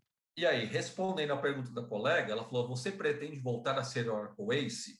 Antes disso que eu fiz, eu verifiquei vários membros muito melhores e muito maiores que eu na comunidade, como Tim Hall, Jonathan Lewis, Jonathan Lewis falando, cara, perdeu o sentido, tô saindo, tô saindo, tô saindo, tô saindo. Enquanto eu não ver um movimento ao contrário, para mim não interessa também. Boa. É isso aí. Bom, vamos ver se o programa é, agora, esse ano, né, quem está participando sabe que está tendo algumas mudanças, né? A gente está meio que na expectativa aí para ver o que, que vai vir pela frente, né? Mas de qualquer forma, Portilho, você não parou de, de, de contribuir para a comunidade de modo geral, de, de, né, de ajudar e tal, você continua normal, certo? É, meu blog está bem parado, né? Por causa de um problema muito bom, né? Que assim, estamos com muitos clientes de consultoria, estou com muito trabalho e meu blog está bem parado, tá? Realmente, só quando eu tenho um negócio, é assim, eu tenho, eu acho que se eu olhar aqui na minha lista, eu tenho mais de 30 posts parados no blog esperando para eu revisar para publicar, né? Mas sempre que eu tenho alguma coisa facinho lá que já não precisa de revisão para publicar, eu já publico já, né? Bacana, muito bom. E Portilho, é... conta pra gente aí de, né, desses seus anos de experiência, né, profissional e como instrutor também, qual foi a maior dificuldade que você teve, né, ou uma das maiores dificuldades? Dificuldades a respeito de trabalho, cara, né? É assim, eu vou falar a respeito de dificuldades técnicas, né? Eu acho que isso aí é bem legal. Eu acho que o pessoal gosta de ouvir, né, cara? Assim, quando você teve alguma dificuldade técnica, que você destruiu alguma coisa, que você derrubou alguma coisa. O que eu tenho a dizer para o pessoal é, cara, isso acontece. Tá? Cirurgiões deixam pacientes morrerem. Tá? Isso acontece e é, alguma, é uma coisa que eu aprendi que eu tenho que lidar com, eu tenho que viver com, eu tenho que evitar a respeito, mas é uma coisa que a gente tem que saber viver. Chega um cliente e fala, cara, eu tenho esse problema de desempenho, assim, assim, assim, assim, assim. Você já fez tudo e cara, fala, cara, não tem jeito. Você tem que fazer upgrade, você tem que trocar a aplicação, você tem que trocar o hardware. Chega o cliente que fala, cara, meu banco corrompeu, não sei o quê, não tem backup, não está no cloud, etc. e tal, tal. Chega na situação que você fala, cara, perdeu, morreu, você vai perder cinco dias de dados e etc. Né? Então, eu acho que o que é mais valioso eu falar é, é se previna, como todos sabem, você tem que se prevenir, você tem que se proteger e etc. Mas saiba conviver com a perda. A perda um dia vai acontecer e se toque que ela não é culpa sua. Ela aconteceu por causa disso, disso, disso, daquilo. Você tem que viver com aquilo e você tem que continuar. Tá? Aconteceu uma perda, né? Em um ambiente que eu cuido, que, cara, absolutamente não foi culpa minha, né? É assim, ó, foi culpa de infra e etc. Mas, cara, eu lutei com essa perda por 12 dias, né? Eu me lembro do dia a que dia que foi. E nesses 12 dias eu não dormi. Tipo, dormi uma hora aqui, dormia três horas ali, dormi, um dia eu dormi, dois dias não dormi, dormi quatro horas, cara, e lutando contra essa perda que não, no final eu, eu falei, cara, não é seu? É infra, tá aqui e acabou, né? E eu verifiquei, eu vi quanta energia eu despendi nisso, né? E realmente não era culpa minha. Né? Eu não precisava ter despendido tanta energia nisso. Então também aprenda a reconhecer da onde vem a perda e aceite a perda. Bom, muito bom. Bom compartilhamento aí, Portilho. E às vezes a gente fica menos frustrado quando a gente aceita, né? Aceita, a regra é aceita que? Aceita que dói menos, né? Dói menos, isso aí, ó. Isso aí. Tem que responder um comentário da minha velha colega Lilian Barroso. Yeah, já estava aqui para perguntar, mas conta aí dessa história pra gente, Portilha. Pô, Lilian é das colegas minhas, assim, de, poxa, 10, 15 anos atrás, né, cara? Eu acho que ela começou, se eu não me engano, que ela está colocando aqui na carreira de banco de dados comigo, Tiago e Michel, sendo que acho que eu vim primeiro, depois veio o Michel, depois veio o Tiago, alguma coisa assim. Ela falou: se puder, fala da história do sênior que não sabia entrar no banco. Ah, não sei exatamente de que história que você está falando, Lilia. Será que foi a Pede história para sair 01. foi a história lá do cara que realmente era sênior, ele falou que era sênior e não era, era júnior, e ele não conseguiu nem logar no banco de dados, será que era isso, Lilian? Porque isso aí até tem até processo na justiça, mas eu conto, cara. Conta aí, eu a gente quer saber. Sair 01, mas eu me enchi com o cara e eu fiz ele sair. Talvez seja essa história. Lilian, se foi isso, fala aí. Explica direito que história que é essa. Isso mesmo, mas tem processo, não conta não. Não, mas o processo, a pessoa não vai assistir aqui. Isso aí foi o seguinte, tá? Não, beleza, Lilian contou. Eu trabalhava numa empresa, se eu não me engano, a Lilian não trabalhava mais lá. Né? E eu era DBA sênior nessa empresa, e, cara, eu era o único DBA sênior nessa empresa, eu estava trabalhando pra caramba. Porque, cara, era uma empresa de uns 30 clientes, só tinha eu de sênior, tudo que era bucha estava comigo, tá? E eu falando pro, pro, pro meu coordenador, eu falei, cara, contratar alguém, tem que contratar alguém, etc. E estava demorando, demorando, demorando, tá? Nisso, contratar alguém.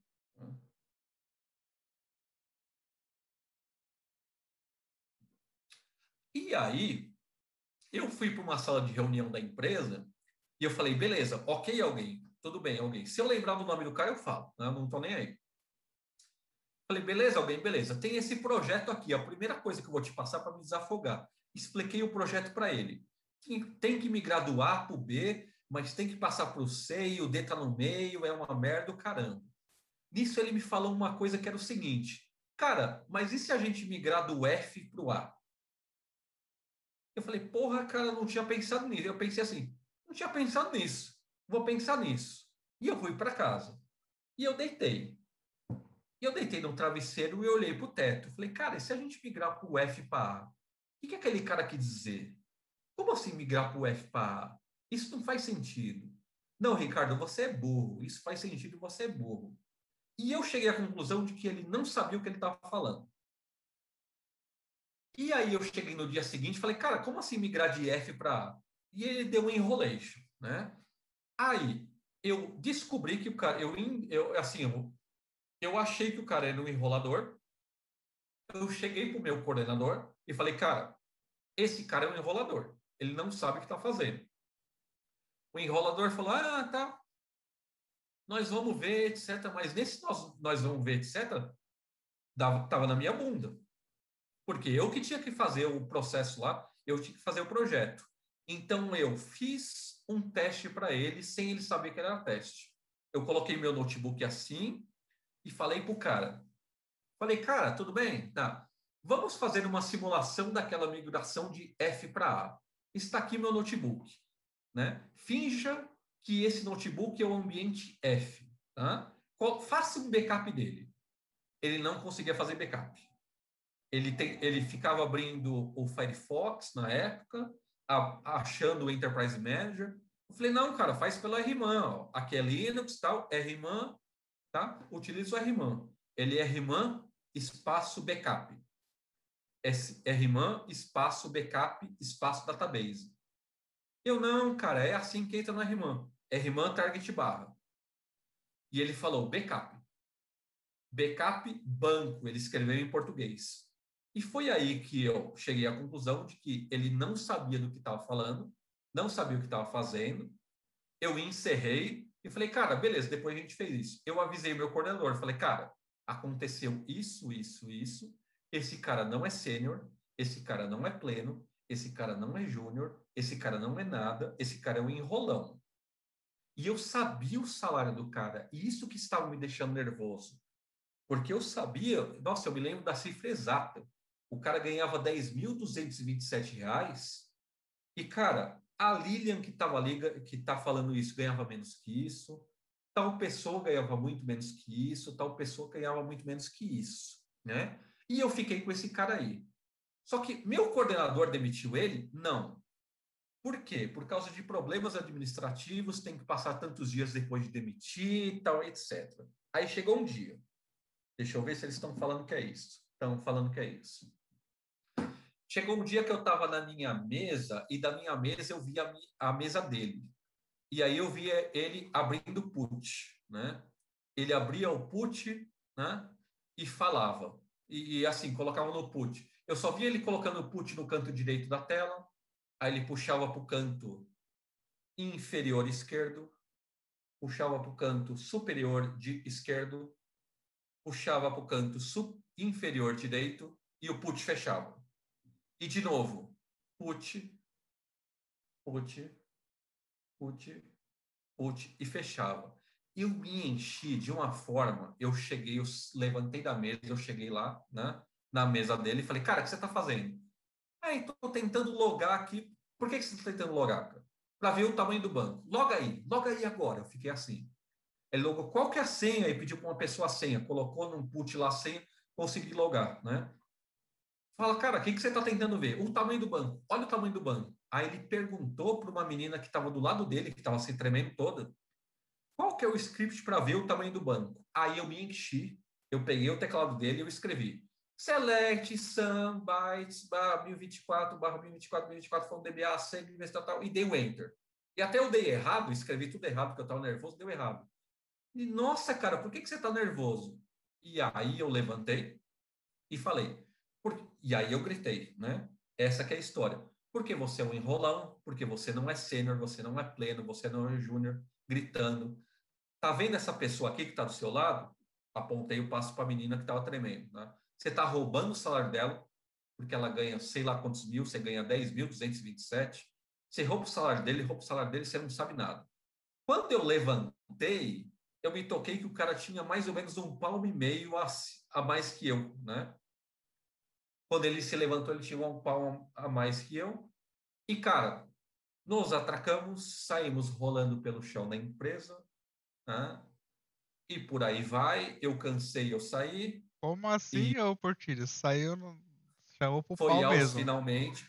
É, ele era muito grande, mas ele não sabia brigar, né? Saímos girando pelo chão Caraca, da empresa. vocês sabiam dessa história aí, galera? Caramba! Essa eu não sabia, hein, Portilho? Isso, é. Nossa, essa aí é de verdade, cara. E aí acabou tudo. É, foi aquela briga feia, foi uma briga péssima, né? Briga de quem não sabe brigar. E aí chegou a mulher do RH e fez eu assinar um, um termo assim para ela, falando que eu tive uma conduta inadequada. E, cara, mesmo assim, o cara veio trabalhar no dia seguinte, ainda, e ele foi demitido, não por justa causa, e pegou um monte de grana ainda, mais um dia seguinte ainda, né? E assim, cara, o que, que eu concluí disso aí? Eu não tenho saco para enrolão, cara. Se o cara tá mentindo, né? O cara tá mentindo ali. Cara, isso acontece muito na empresa. O cara é contratado como sênior, né? Desculpa aí, pessoal, por essa história longa, mas o cara é contratado pelo sênior e ele não é, né?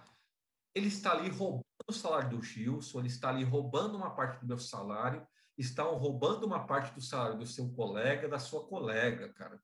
Então, assim, o cara é enrolão, eu falo que ele é enrolão, que ele é mentiroso, eu aponto o dedo e eu lembro o nome e eu falo, tá? Ó, em 2005, esse cara dessa empresa foi. Opa, desculpa por tirar. Esse cara dessa empresa foi?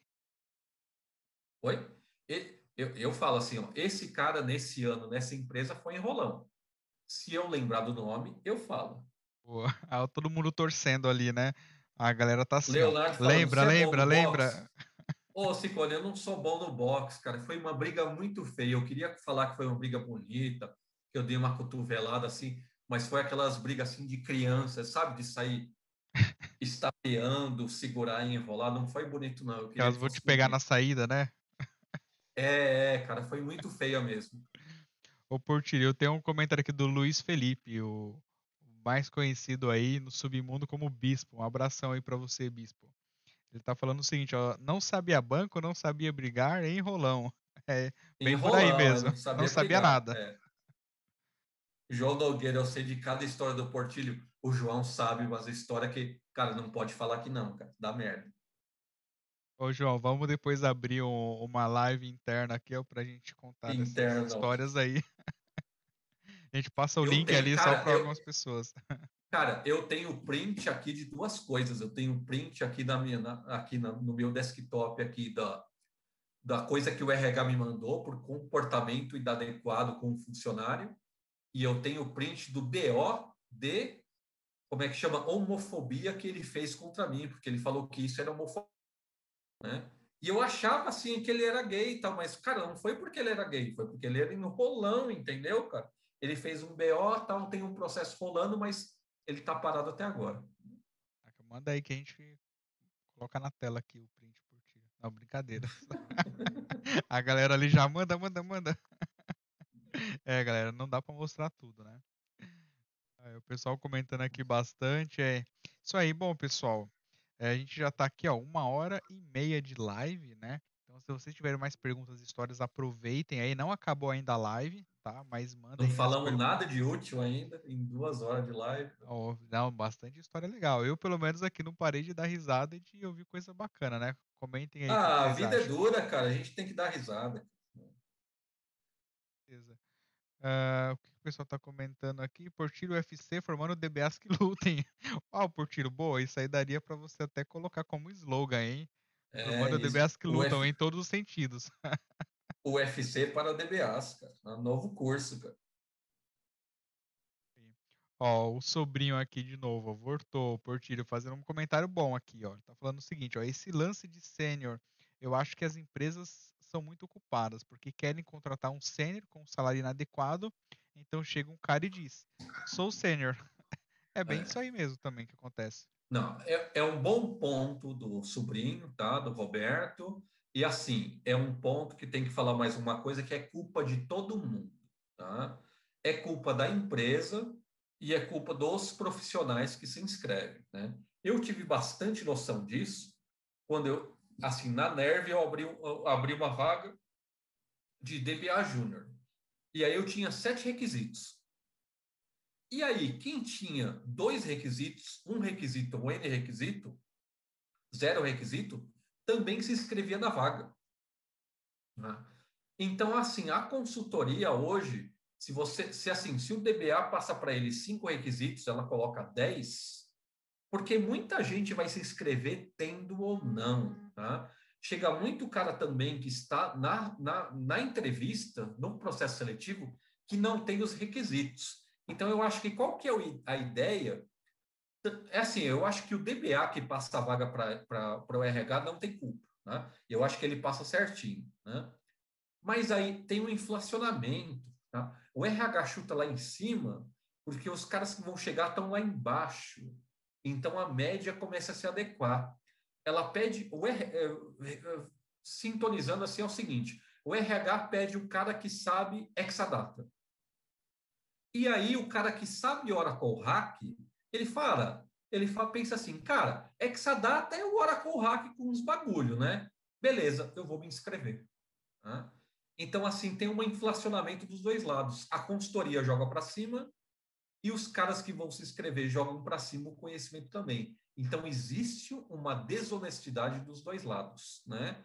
A respeito do quem é pleno, quem é sênior, né? Quem é júnior, até mandei para o Gilson hoje, ele falou que já tinha recebido um negócio que é muito engraçado, né, cara?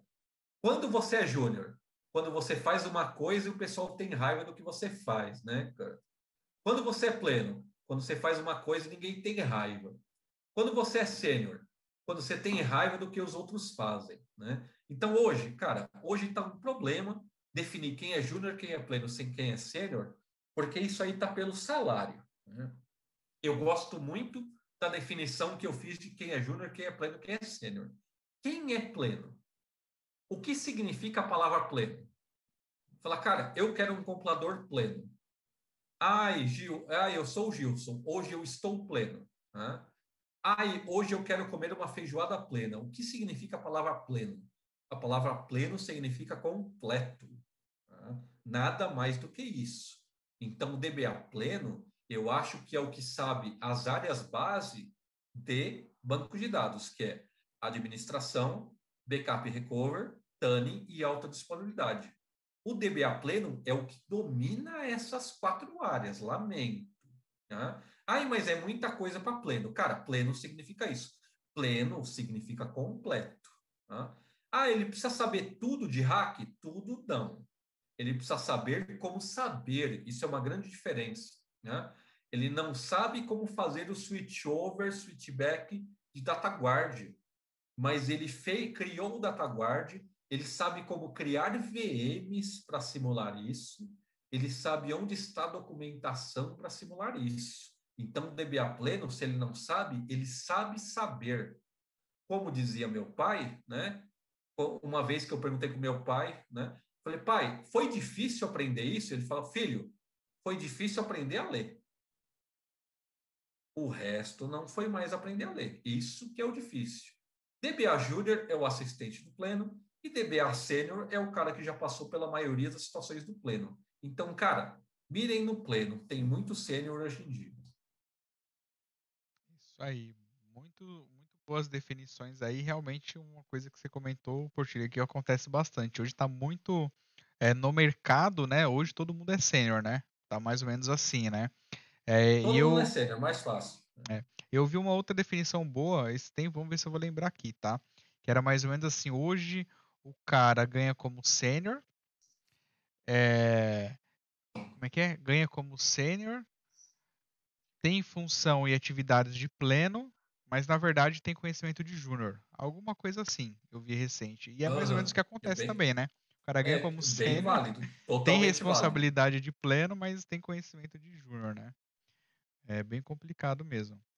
Até o Clayton Xavier comentou aqui, ó, o pessoal arrisca não tendo todos os requisitos, pois acha que muitos não vão ter. Isso acontece muito. Isso é verdade. O pessoal Olha se aventura só. bastante.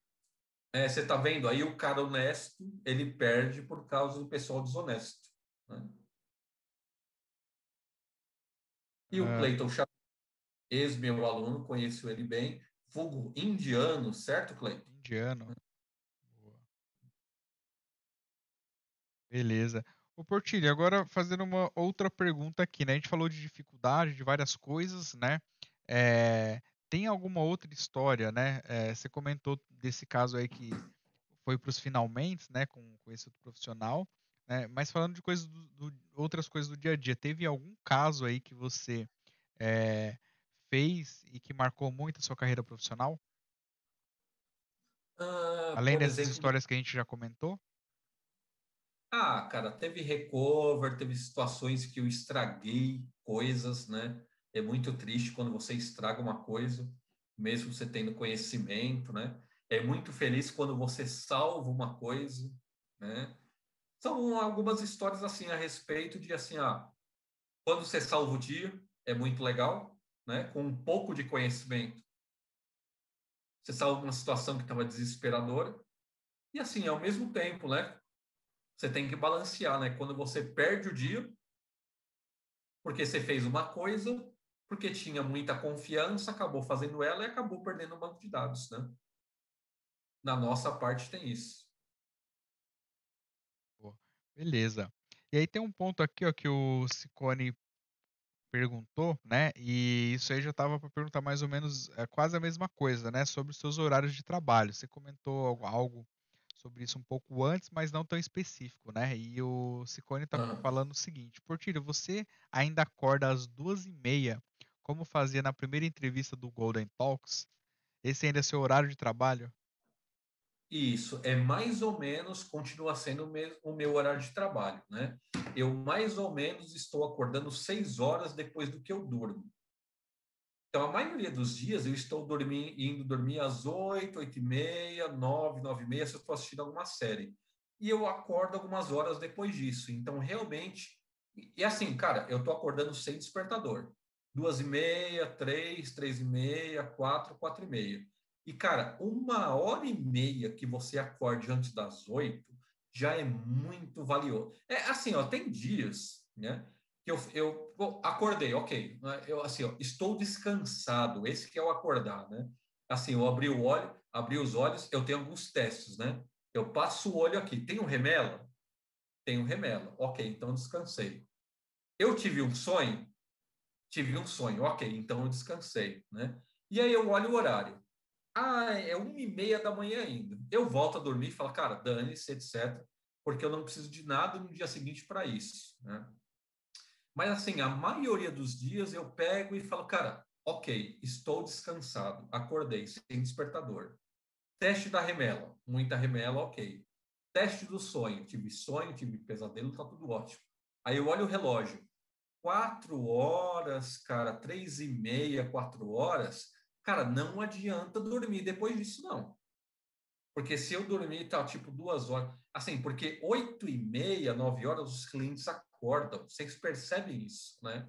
Oito e meia, nove horas, os clientes começam a perguntar coisas, os clientes vão dormir mais ou menos meio dia e meio, uma hora, eles acordam de novo às 14h30 e eles vão dormir de novo às 9h30. Os requisitos, as conversas que eu estou falando do cliente. Então, isso aí varia, tá? É assim, ó, se eu chego e falo assim, cara, acordei, pô, teve uma noite ainda essa semana que eu acordei, falei, cara, acordei, estou descansado, olhei no relógio, uma e vinte, falei, não, vai se fuder, cara, é, não, não, não tem como, Ricardo, põe a cabeça de novo no travesseiro, medita, né, meditar é uma coisa muito legal, tá, até aparecer um horário, e aí mais umas duas, três horas você acorda, mas, cara, chegou quatro e meia, chegou quatro e meia, cinco da manhã, cara, já vai começar a ficar claro já, não, não, não tem o que você dormir. Se você dormir, você só vai chatear só. É aquele sono lá que você tem que é ruinzinho, sabe? Você não descansa muito. Boa. E... Falou, melhor para tra trabalhar entre 3 e 6 da manhã. Cara, se você estiver desperto, cara, ninguém te enche o saco nesse horário. E olha, internet é muito rápido. Quando você quando chega 8 da noite, internet é lenta, porque todo mundo está assistindo Netflix, tal, tal. Cara, 3 da manhã você baixa umas coisas assim absurdas muito rapidamente. Então, cara, não precisa fazer isso todo dia, né? E assim, o que eu acho que é mais importante que acordar cedo é dormir bem. Então, assim, eu acordo sem despertador. Você vai dormir e você acorda sem despertador, tá ótimo, cara. Mas assim, não se force também a acordar duas e meia da manhã ficar com sono, estudar e trabalhar. Não vai ser Rendimento baixo, né? É. é. O que é assim, o pessoal que quer fazer isso, o que, que eu recomendo? Comece aos poucos. Né? Acorde meia hora mais cedo. Não durma, porque dormir não adianta. E aí você vai ter sono durante o dia. E depois meia hora, depois meia hora, depois meia hora. Tá? É assim, né? A gente funciona aos poucos. E aí tem um comentário aqui do Fabiano Valadares, inclusive um abração aí, Fabiano. Muito bom. O cara aqui, ó, se você quiser saber de, de Minas dicas, Gerais, né? Minas, é. o Mineiro. Se você quiser saber dicas aí de Netflix de filmes, cara, pede o WhatsApp desse cara, porque eu já peguei várias dicas excelentes de filmes que ele posta lá, muito bom. Ele tá Caramba, falando cara, é sério? boa, sério. Não, ele ele dá ótimas dicas é, de filmes lá do Netflix. Ele está comentando o Nossa, seguinte. nunca, nunca me deu nenhuma, Fabiano, Nenhuma? cara. Aí, Fabiano, manda umas dicas lá pro Portilho. Pede o celular dele, Portilho, que ele posta lá no status e tem bastante coisa legal. Né, meu cliente, eu vou lá na cidade dele, lá, grande parceiro.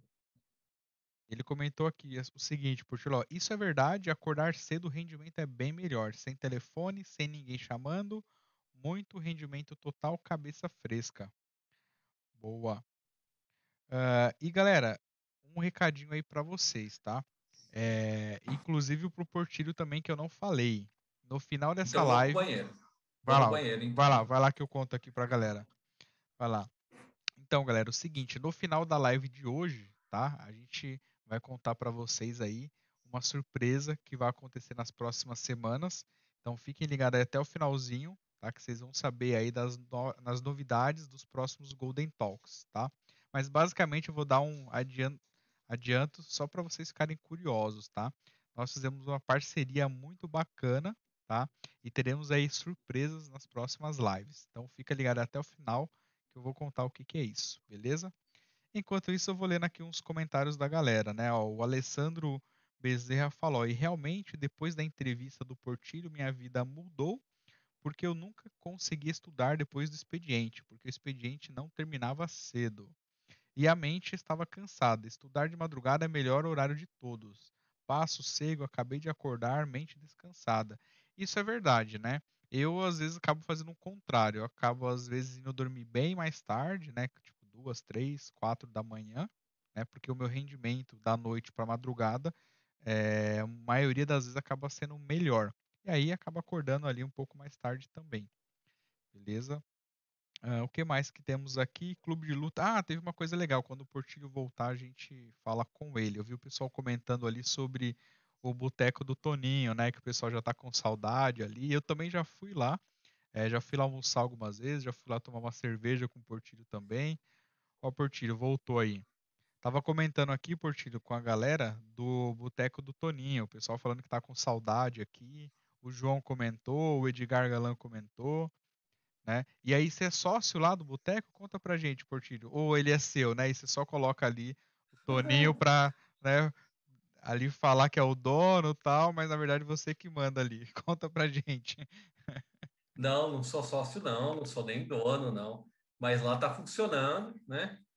Como o pessoal lá já é meio idoso, já, já tá a maioria vacinado, então tá tudo funcionando lá. É só ir lá e dar uma força. E o ritual continua, né? Treinamento, almoço, cerveja, bar do Toninho. Isso aí, sábado, feijoada, torresmo e etc. O, ó, o Rafael, o Rafa tá perguntando aqui, ó, o milanês. Toninho já fez algum treinamento na Nerve? Não, não fez, cara. Então, cara, é assim, eu tenho, é, é assim, ó. Puxa, cara, eu, eu sou bem escondido lá no, no Toninho, né, cara?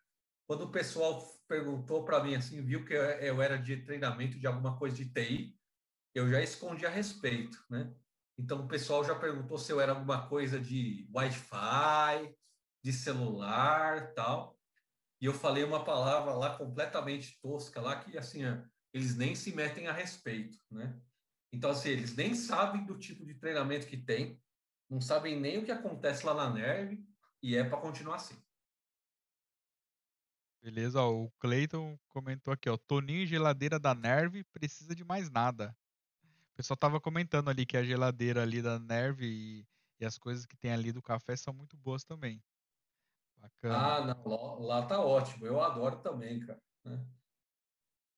Boa. Ó, e o Alessandro Maranhão falou: o bom é comer uma feijoada, tomar uma cerveja e ir para o segundo tempo de hack. O Edgar Galan que é. diga. Né, Portinho? É, o Alessandro, Alessandro Maranhão fala isso, mas ele não aguenta, né? É. Ele quer ir, aí, mas ele não aguenta. Aí, ó, intimou, hein? E aí? Boa. É. Ô, Portinho, agora aquelas perguntas que você falou que a gente ia ter respostas diferentes aí, talvez a gente vai se que surpreender, isso? né? É, a gente fez as perguntinhas naquele Golden Talks gravado. Quem não viu, galera, vale muito a pena ver, tá? Muito bom. É, então vamos lá, conta pra gente aí, o Portilho, qual que é o seu time do coração? Ou ainda não tem? Ah, nenhum, né, nenhum. cara? Isso aí não tem nenhuma diferença, nenhum. Beleza. Bebida. O que você gosta de beber? Cerveja eu já sei que é uma opção. Isso, cerveja, absolutamente qualquer uma que não seja Itaipava. Ah, boa. Então vou falar a mesma coisa que eu falei na outra live, no outro Golden Talks. Se for chamar o Portilho para tomar umas, lembre-se, nunca peça Itaipava. Né, Pode pedir Itaipava, só não vou tomar. Boa. é, música, o que, que você gosta de ouvir? Rock and roll, cara. Rock, rock and roll, de, dos anos 90 para trás, né? Porque, na verdade, depois não aconteceu nada. Nada existiu de bom, né? nem no rock, nem absolutamente nada. Esse é um grande defeito da internet, sabe, cara? Quero ser mais profundo aqui agora um pouco, cara. Né? Internet fez o quê? Internet trouxe muito conhecimento, trouxe muita música. Qualquer cara que está lá na quebrada consegue fazer uma música. Só que acabou o filtro, né? Que banda boa existiu depois da internet? deixo aqui a enquete. Absolutamente nenhuma, cara, né? A internet, as bandas boas morreram com a internet. Na internet qualquer um manda. Quando as gravadoras mandavam, era melhor. Verdade. É, faz total sentido isso aí mesmo. Realmente, bandas recentes, talvez tenha uma outra ali, mas não como antigamente, né? Não como o bom ali dos anos é, 80 tipo assim, e 90. Ó, Red né? Hot Chili Peppers é dos anos 90, cara. E a mais nova que eu me lembro. É, tem uma que eu gosto bastante, não sei se. Acho que deve ser ali. Acho que final dos anos 90 início dos anos 2000, que é Arctic Monkeys. É muito boa, é uma banda mais contemporânea. Isso. Quando eu descobri é, ela. Millennium pra caramba, cara. É. Nossa. Assim, dá pra falar que é revolucionária, cara? Não dá. Né? Mas quando é eu legal. descobri, eu achei, assim, pelo menos os dois primeiros álbuns, os três primeiros, bem fora da curva, assim, com qualidade boa. Uhum. Comparado com todo o resto que a gente tem aí, né? Beleza. E você comentou uma coisa, Portilho, de enquete, né? Vou até aproveitar para dar uma dica aqui para a galera. É, quem segue o Instagram lá da Golden Gate BR, o que, que a gente vai fazer? A gente vai disponibilizar lá uma caixinha de perguntas para você mandar ali, né? Curiosidades que você gostaria de saber do nosso entrevistado. E aí a gente pode comentar aqui nas perguntas da live também, beleza? Então fica ligado aí se você não tem Instagram, corre lá e segue a gente no Instagram, beleza? E próxima pergunta, Portilho, o que você gosta de hobby? O que você gosta de fazer quando você não está mexendo com o computador? Dormir, comer pizza e Pô. drones agora, cara. Eu tô gostando Ah, de... drones. Que legal. Você tem é, uns brinquedinhos isso. aí para tenho, tenho sim, cara. Agora eu tô gostando de drones. Então, nessa ordem é dormir, pizza e drones. Drone, legal. O que, que é? Conta pra gente aqueles Phantom, é uns mais top? Você tem aí de brinquedo? É um pouco mais que fã, é gasolina, cara. É, gasolina. De, gasolina, ah, legal. É, de eletricidade não dá não, cara. Aqui, ah, então é uns mais parrudo mesmo, hein? As câmera 4K e tal, já filmou todo o bairro aí por cima? Cara, o mais legal é voar mesmo, cara. Não é nem a câmera só, cara. Mas essa que tá sendo diversão agora, aqui no bairro tá dando cara. Então tem que aproveitar. Legal, muito bom. Não sabia, hein? Bacana. Ó, a Erika Nagamini comentou aqui, ó. Você tem Arduino? Não, não tenho. E eu acho isso. Cara, se Arduino existisse há 25 anos, cara, eu ia ser o rei do Arduino, né? Mas, cara, putz, agora eu acho muito nerd para mim, né? Arduino, robô e etc. Mas, cara, isso há 20 anos, isso ia ser um monstro do caramba, né? Para robótica e etc., isso ia ser demais. Boa. Então, assim, tecnologia hoje para mim é dormir, né? Bacana. Ó, e o Edgar comentou aqui, ó, é, vai no shopping de drone. Tem shopping de drone? Não sabia, hein? Novidade para mim. Tem, tem sim. É o quê? Tem o Pet Shop e o Drone Shops, tipo isso? Isso, é lá na Paulista, nos chineses, cara. Não é na Paulista, Não. lá é Paulista, mas sim. Tem um shopping ah. de drone. Então, mas lá é que lá tem não. drone de eletrônico, né, cara? Esses, esses drones aí elétricos aí, eles duram 10 minutos, 15 minutos, 20 minutos, cara. E aí, drone, assim, para durar bastante tempo, assim, para durar tipo um voo de uma hora, uma hora e meia, tem que ser gasolina. Tem que ser diesel gasolina drone de verdade. É, é, isso que você quer falar, né? Drone mesmo. Aí é drone de verdade, é, não é drone de 10 minutos, é. Eu... É, fora isso, é, é helicópterozinho, é o que já tinha antes. Boa, boa. Ah, eu senti ali que você estava querendo falar, não, é drone de verdade. Drone Muito de bom. verdade. Portilho, depois é, a gente pode pensar em gravar alguma coisa de você pilotando esses drones aí, hein? Pra gente ver suas brincadeiras aí fora do expediente. Cara, é aqui, que não dá até aí na Golden Gate, cara, né? Mas dá para fazer outra coisa. beleza, vamos combinar disso aí. A gente fala mais. Ó, o Clayton perguntou: você usa VR no drone? Não sei nem o que que é VR. É virtual reality. Não, não utilizo, Ah, não. Você colocar um óculos tal e fica olhando o que, que o drone tá olhando. boa. Ah, Tá legal, legal. se mostrar só. Ele, ele Ah, é o. VR tipo tá, do é, PS, tá né? de palhaçada. Ah, é. É, só tá Não, querendo falar que ele sabe o que, que é. aí, vamos lançar um quadro novo, né? É, é, a gente fala de Golden Talks, a gente vai fazer agora aí o que que você faz nas horas Drone vagas, né? Talks. Drone Talks Isso. aí, ó, para colocar no canal. Legal, vamos, vamos pensar sobre isso aí depois. Agora, Portilho, é, aquela pergunta que eu faço para todos os entrevistados, já fiz, né? E vamos ver se mudou alguma coisa aí depois de um ano e meio quase, né? O que que é sucesso para o Ricardo Portilho? Conta aí pra gente. Além de Não mudou, dormir, acho. além de dormir, é dormir ainda. Conta aí pra gente. Ah, tá, tá. É dormir. Cara, sucesso para mim ainda é, eu acho que é um sinônimo de sossego. né?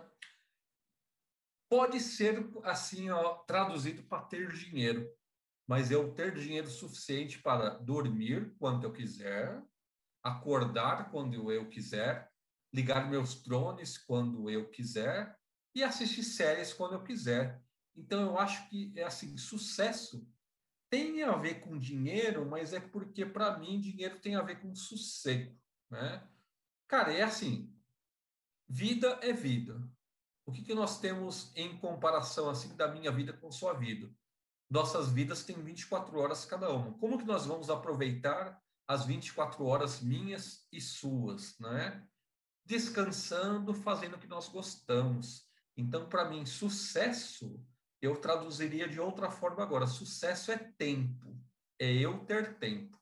Para eu ter tempo, eu tenho que ter dinheiro. Para eu ter dinheiro, eu tenho que ter sucesso, né? Eu tenho que trabalhar direito e etc. Então eu diria hoje assim que é, uma melhor palavra seria sucesso não é dormir, é tempo. Sucesso é eu tenho tempo para fazer o que eu quiser. Excelente, muito bom, muito bom. E aquela pergunta que a gente comentou, né? Se você ganhasse aí um milhão de reais por tiro, o que que você faria aí da sua vida? Eu já ganhei. né? Já ganhou? Ah, muito bom. E se fosse 10 milhões? Faria o que eu faço. aí ele vai falar, não, Se 10 tivesse milhões já 10, ganhei é. também faz tempo. Eu acho que a sua pergunta é se você não precisasse ganhar mais dinheiro, o que você faria? Boa, Né? isso aí. Eu acho que volta para a pergunta anterior, que é, cara, você tem tempo, o que você quer fazer com o seu tempo? Você quer usar um drone, né? Você quer Você quer ficar brincando com uma galinha de borracha, você quer dormir, você ganha, ganha pizza. Então, eu acho que o bem que a gente tem para administrar é o tempo. Então, o dinheiro, quando você ganha bastante dinheiro, você está comprando tempo seu. E é o que você quer fazer com o seu tempo. O que eu queria fazer com o meu tempo, mesma coisa. Dormir, comer pizza, ver série, né? Esperar a morte chegar. Muito bom, muito bom, Portilho. Então, quero agradecer, Portilho, mais uma vez aí por você ter vindo aqui participar do Golden Vamos ver as Talks. perguntas aqui, se não tem nada legal do pessoal. O pessoal só tá dando risada ali, dando kkkk, que chique, top. É isso aí. Mas eu quero agradecer aí sua participação mais uma vez, Portilho, é, pelo seu tempo aí de você ter disponibiliza- disponibilizado, você vir aqui, né, pela segunda vez, contar um pouco mais de histórias, fazer a gente dar risada, né? Aproveitar esse momento aí, a gente está duas horas de live, então foi um tempo aí muito bom, né? É, eu sempre falo que é bom que ficou registrado, tá gravado tudo isso aí para a gente poder rever depois e dar mais risada com tudo isso. Obrigado por compartilhar tanta coisa bacana, tanta história, tanta experiência, né? E mais uma vez, é, sempre falo, você me ajudou bastante, então sempre vou agradecer por isso aí. Hoje muitas coisas que eu faço, eu tenho sim você como referência, tá? Então, vou continuar também, como alguém comentou aqui, mas vou continuar também chamando você de mestre, porque você está, é, de alguma forma ali ainda influenciando né, as minhas decisões, influenciando aí as coisas que eu vou tomar aí é, é, na minha vida quando eu preciso decidir alguma coisa, tá bom? E vou continuar enchendo o saco aí, perguntando algumas coisas de vez em quando, né? Que você sabe o que eu faço, né? Como dizia em algum programa de humorista aí no passado, é isso é uma bichona. Bom, ao que o mestre está falando, né? Vai até me deixar agora sem palavras, né? Ó, uma bichona, cara. Beleza. Sabe qual o problema das lives? É que a gente não pode cortar. Então eu já fiquei em maus lençóis, né? Dá pra ver que eu tô até vermelho aqui ou não? Pô, e nem falando do DBA Brasil, hein, cara? Pra você cortar, cara.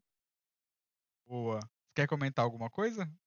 Pode ficar não. Não, deixa para a próxima. deixa para a próxima, beleza. É. É, ó, o Leonardo Ciccone fez uma coisa aqui, né, o Ticone? Bora estrear essa, esse super chat. Parabéns pela live. Nossa, dá para fazer isso agora também, né? Olha só, 10 reais, vale 10 reais, muito bom, hein? Então conta aí ah, depois. para eles te mandar, é, para eles te mandar pergunta para aparecer, não é, cara? Não é isso? Ah, eu acho que é isso. Acho que você faz a pergunta assim, eu já vi, e aí eu, aparece eu já vi ali. várias lives assim, ó, lives importantes, não a sua, né? Ah, que o pessoal paga... que o pessoal paga um tanto assim para a pergunta aparecer na live. Entendi, que legal. Apareceu aqui, parece uh, marcado, né? Uma tarjeta amarela aqui. Legal, muito bom. É, é, o pessoal, é, o pessoal da live ganha grana assim, cara. É que o pessoal paga para mostrar a pergunta lá. Nossa, ele colocou mesmo 10 conto, 10 cara. Conto. Olha... É, tá aparecendo aqui, ó, galera. Pega essa dica aí, ajuda a gente, tá? É muito trabalho fazer isso aqui. Se vocês é quiserem aí mesmo. contribuir, fiquem Cara, manda, manda, manda um abraço pro Leonardo, cara. Nossa, ele te deu 10 conto aí, Leonardo. Ó. Dá uma branca, cara. Ó. Legal. Uh, Ó, a Erika comentou, depois comentou não, deixa Leonardo, quieto. vai para casa, você tá bêbado, vai dormir. tá bêbado já, boa. Uh, Portir, então, é, é isso. Quero agradecer mais uma vez, tá? Eu vou dar um recadinho aqui no final é, da live aí pra galera. Eu falei que ia ter uma surpresa, tá? É, e é o seguinte, pessoal. É, nas próximas lives, tá? A gente está fazendo uma parceria bem bacana com o canal Café com Cloud, tá? da Erika Nagamini, do Leonardo Ciccone é, e do Berada. É, essa galera aí, eles estão fazendo um super trabalho muito bom e a gente combinou de que as próximas lives, toda a primeira live do mês, quem vai fazer aqui vai ser a Erika Nagamini. Então, ela vai trazer também convidados igual eu faço e ela vai apresentar a live, né? Ela vai estar no meu lugar aqui toda segunda-feira dos próximos meses. Por enquanto a programação está dessa forma. E ela vai trazer convidados. Então, vocês vão ficar sabendo aí quem vai ser o primeiro entrevistado que a Erika Nagamini vai entrevistar na semana que vem. Beleza? Aí vocês vão rir dela errando no meu lugar. não, brincadeira, Eriquinha, não quero que você erre, não. Sei que você vai fazer um excelente trabalho e você manda muito bem. As lives que você já participou com a gente foi sempre é, nota 10, beleza? Então, esse era o recado que eu ia dar. Então, surpresas aí, né, para as próximas semanas, as próximas lives do Golden Talks, beleza? Era esse recado que eu queria dar para vocês, tá? É, se vocês quiserem continuar aí, ó, o Nogueira tá falando, Nogueira, comentar aqui, eu sei que você comenta, eu quero ver dar 10 conto aí, ó. É, Fazer igual o Ticone. É. Ó, Nogueira, Alessandro tal, é só 10 conto, cara. É o sobrinho, é o sobrinho. Manda os Sobrinho, 10 conto aí 10 também. Conto, cara. Quer falar alguma coisa, 10 contos. Já encheram o saco, não, não contribuir em nada. Boa. Bom, é isso aí.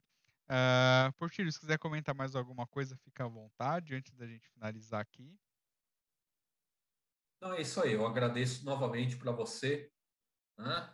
o pessoal aí do Golden Gate BR e tal, pelo espaço, né? pela conversa, pela conversa muito legal, muito descontraída, né, que a gente tem aí com o pessoal. Agradeço demais, só tenho a agradecer, realmente foi muito legal, cara. Sempre é, e conte comigo, estamos aí. Maravilha. Obrigado, Portilho, mais uma vez. Sempre aí, muito bom ter você por aqui, beleza? E vamos combinar aí mais umas outras lives mais para frente aí, beleza? Vambora. Aí, galera, obrigado mais uma vez. Valeu por todos aí participarem do Golden Talks. Então, vou encerrar aqui como eu sempre faço, beleza? Se você. Eita, já buguei. Se você gostou desse vídeo, não se esqueça aí de deixar o seu like, se inscrever no canal ativar o sininho para receber as notificações dos próximos vídeos e, o mais importante, replique conhecimento com o mundo e compartilhe esse vídeo. Beleza? Valeu, galera. Obrigado aí e até a próxima. Um abraço a todos. E fiquem ligados aí na próxima live. Como que vai ser a live da semana que vem? Valeu.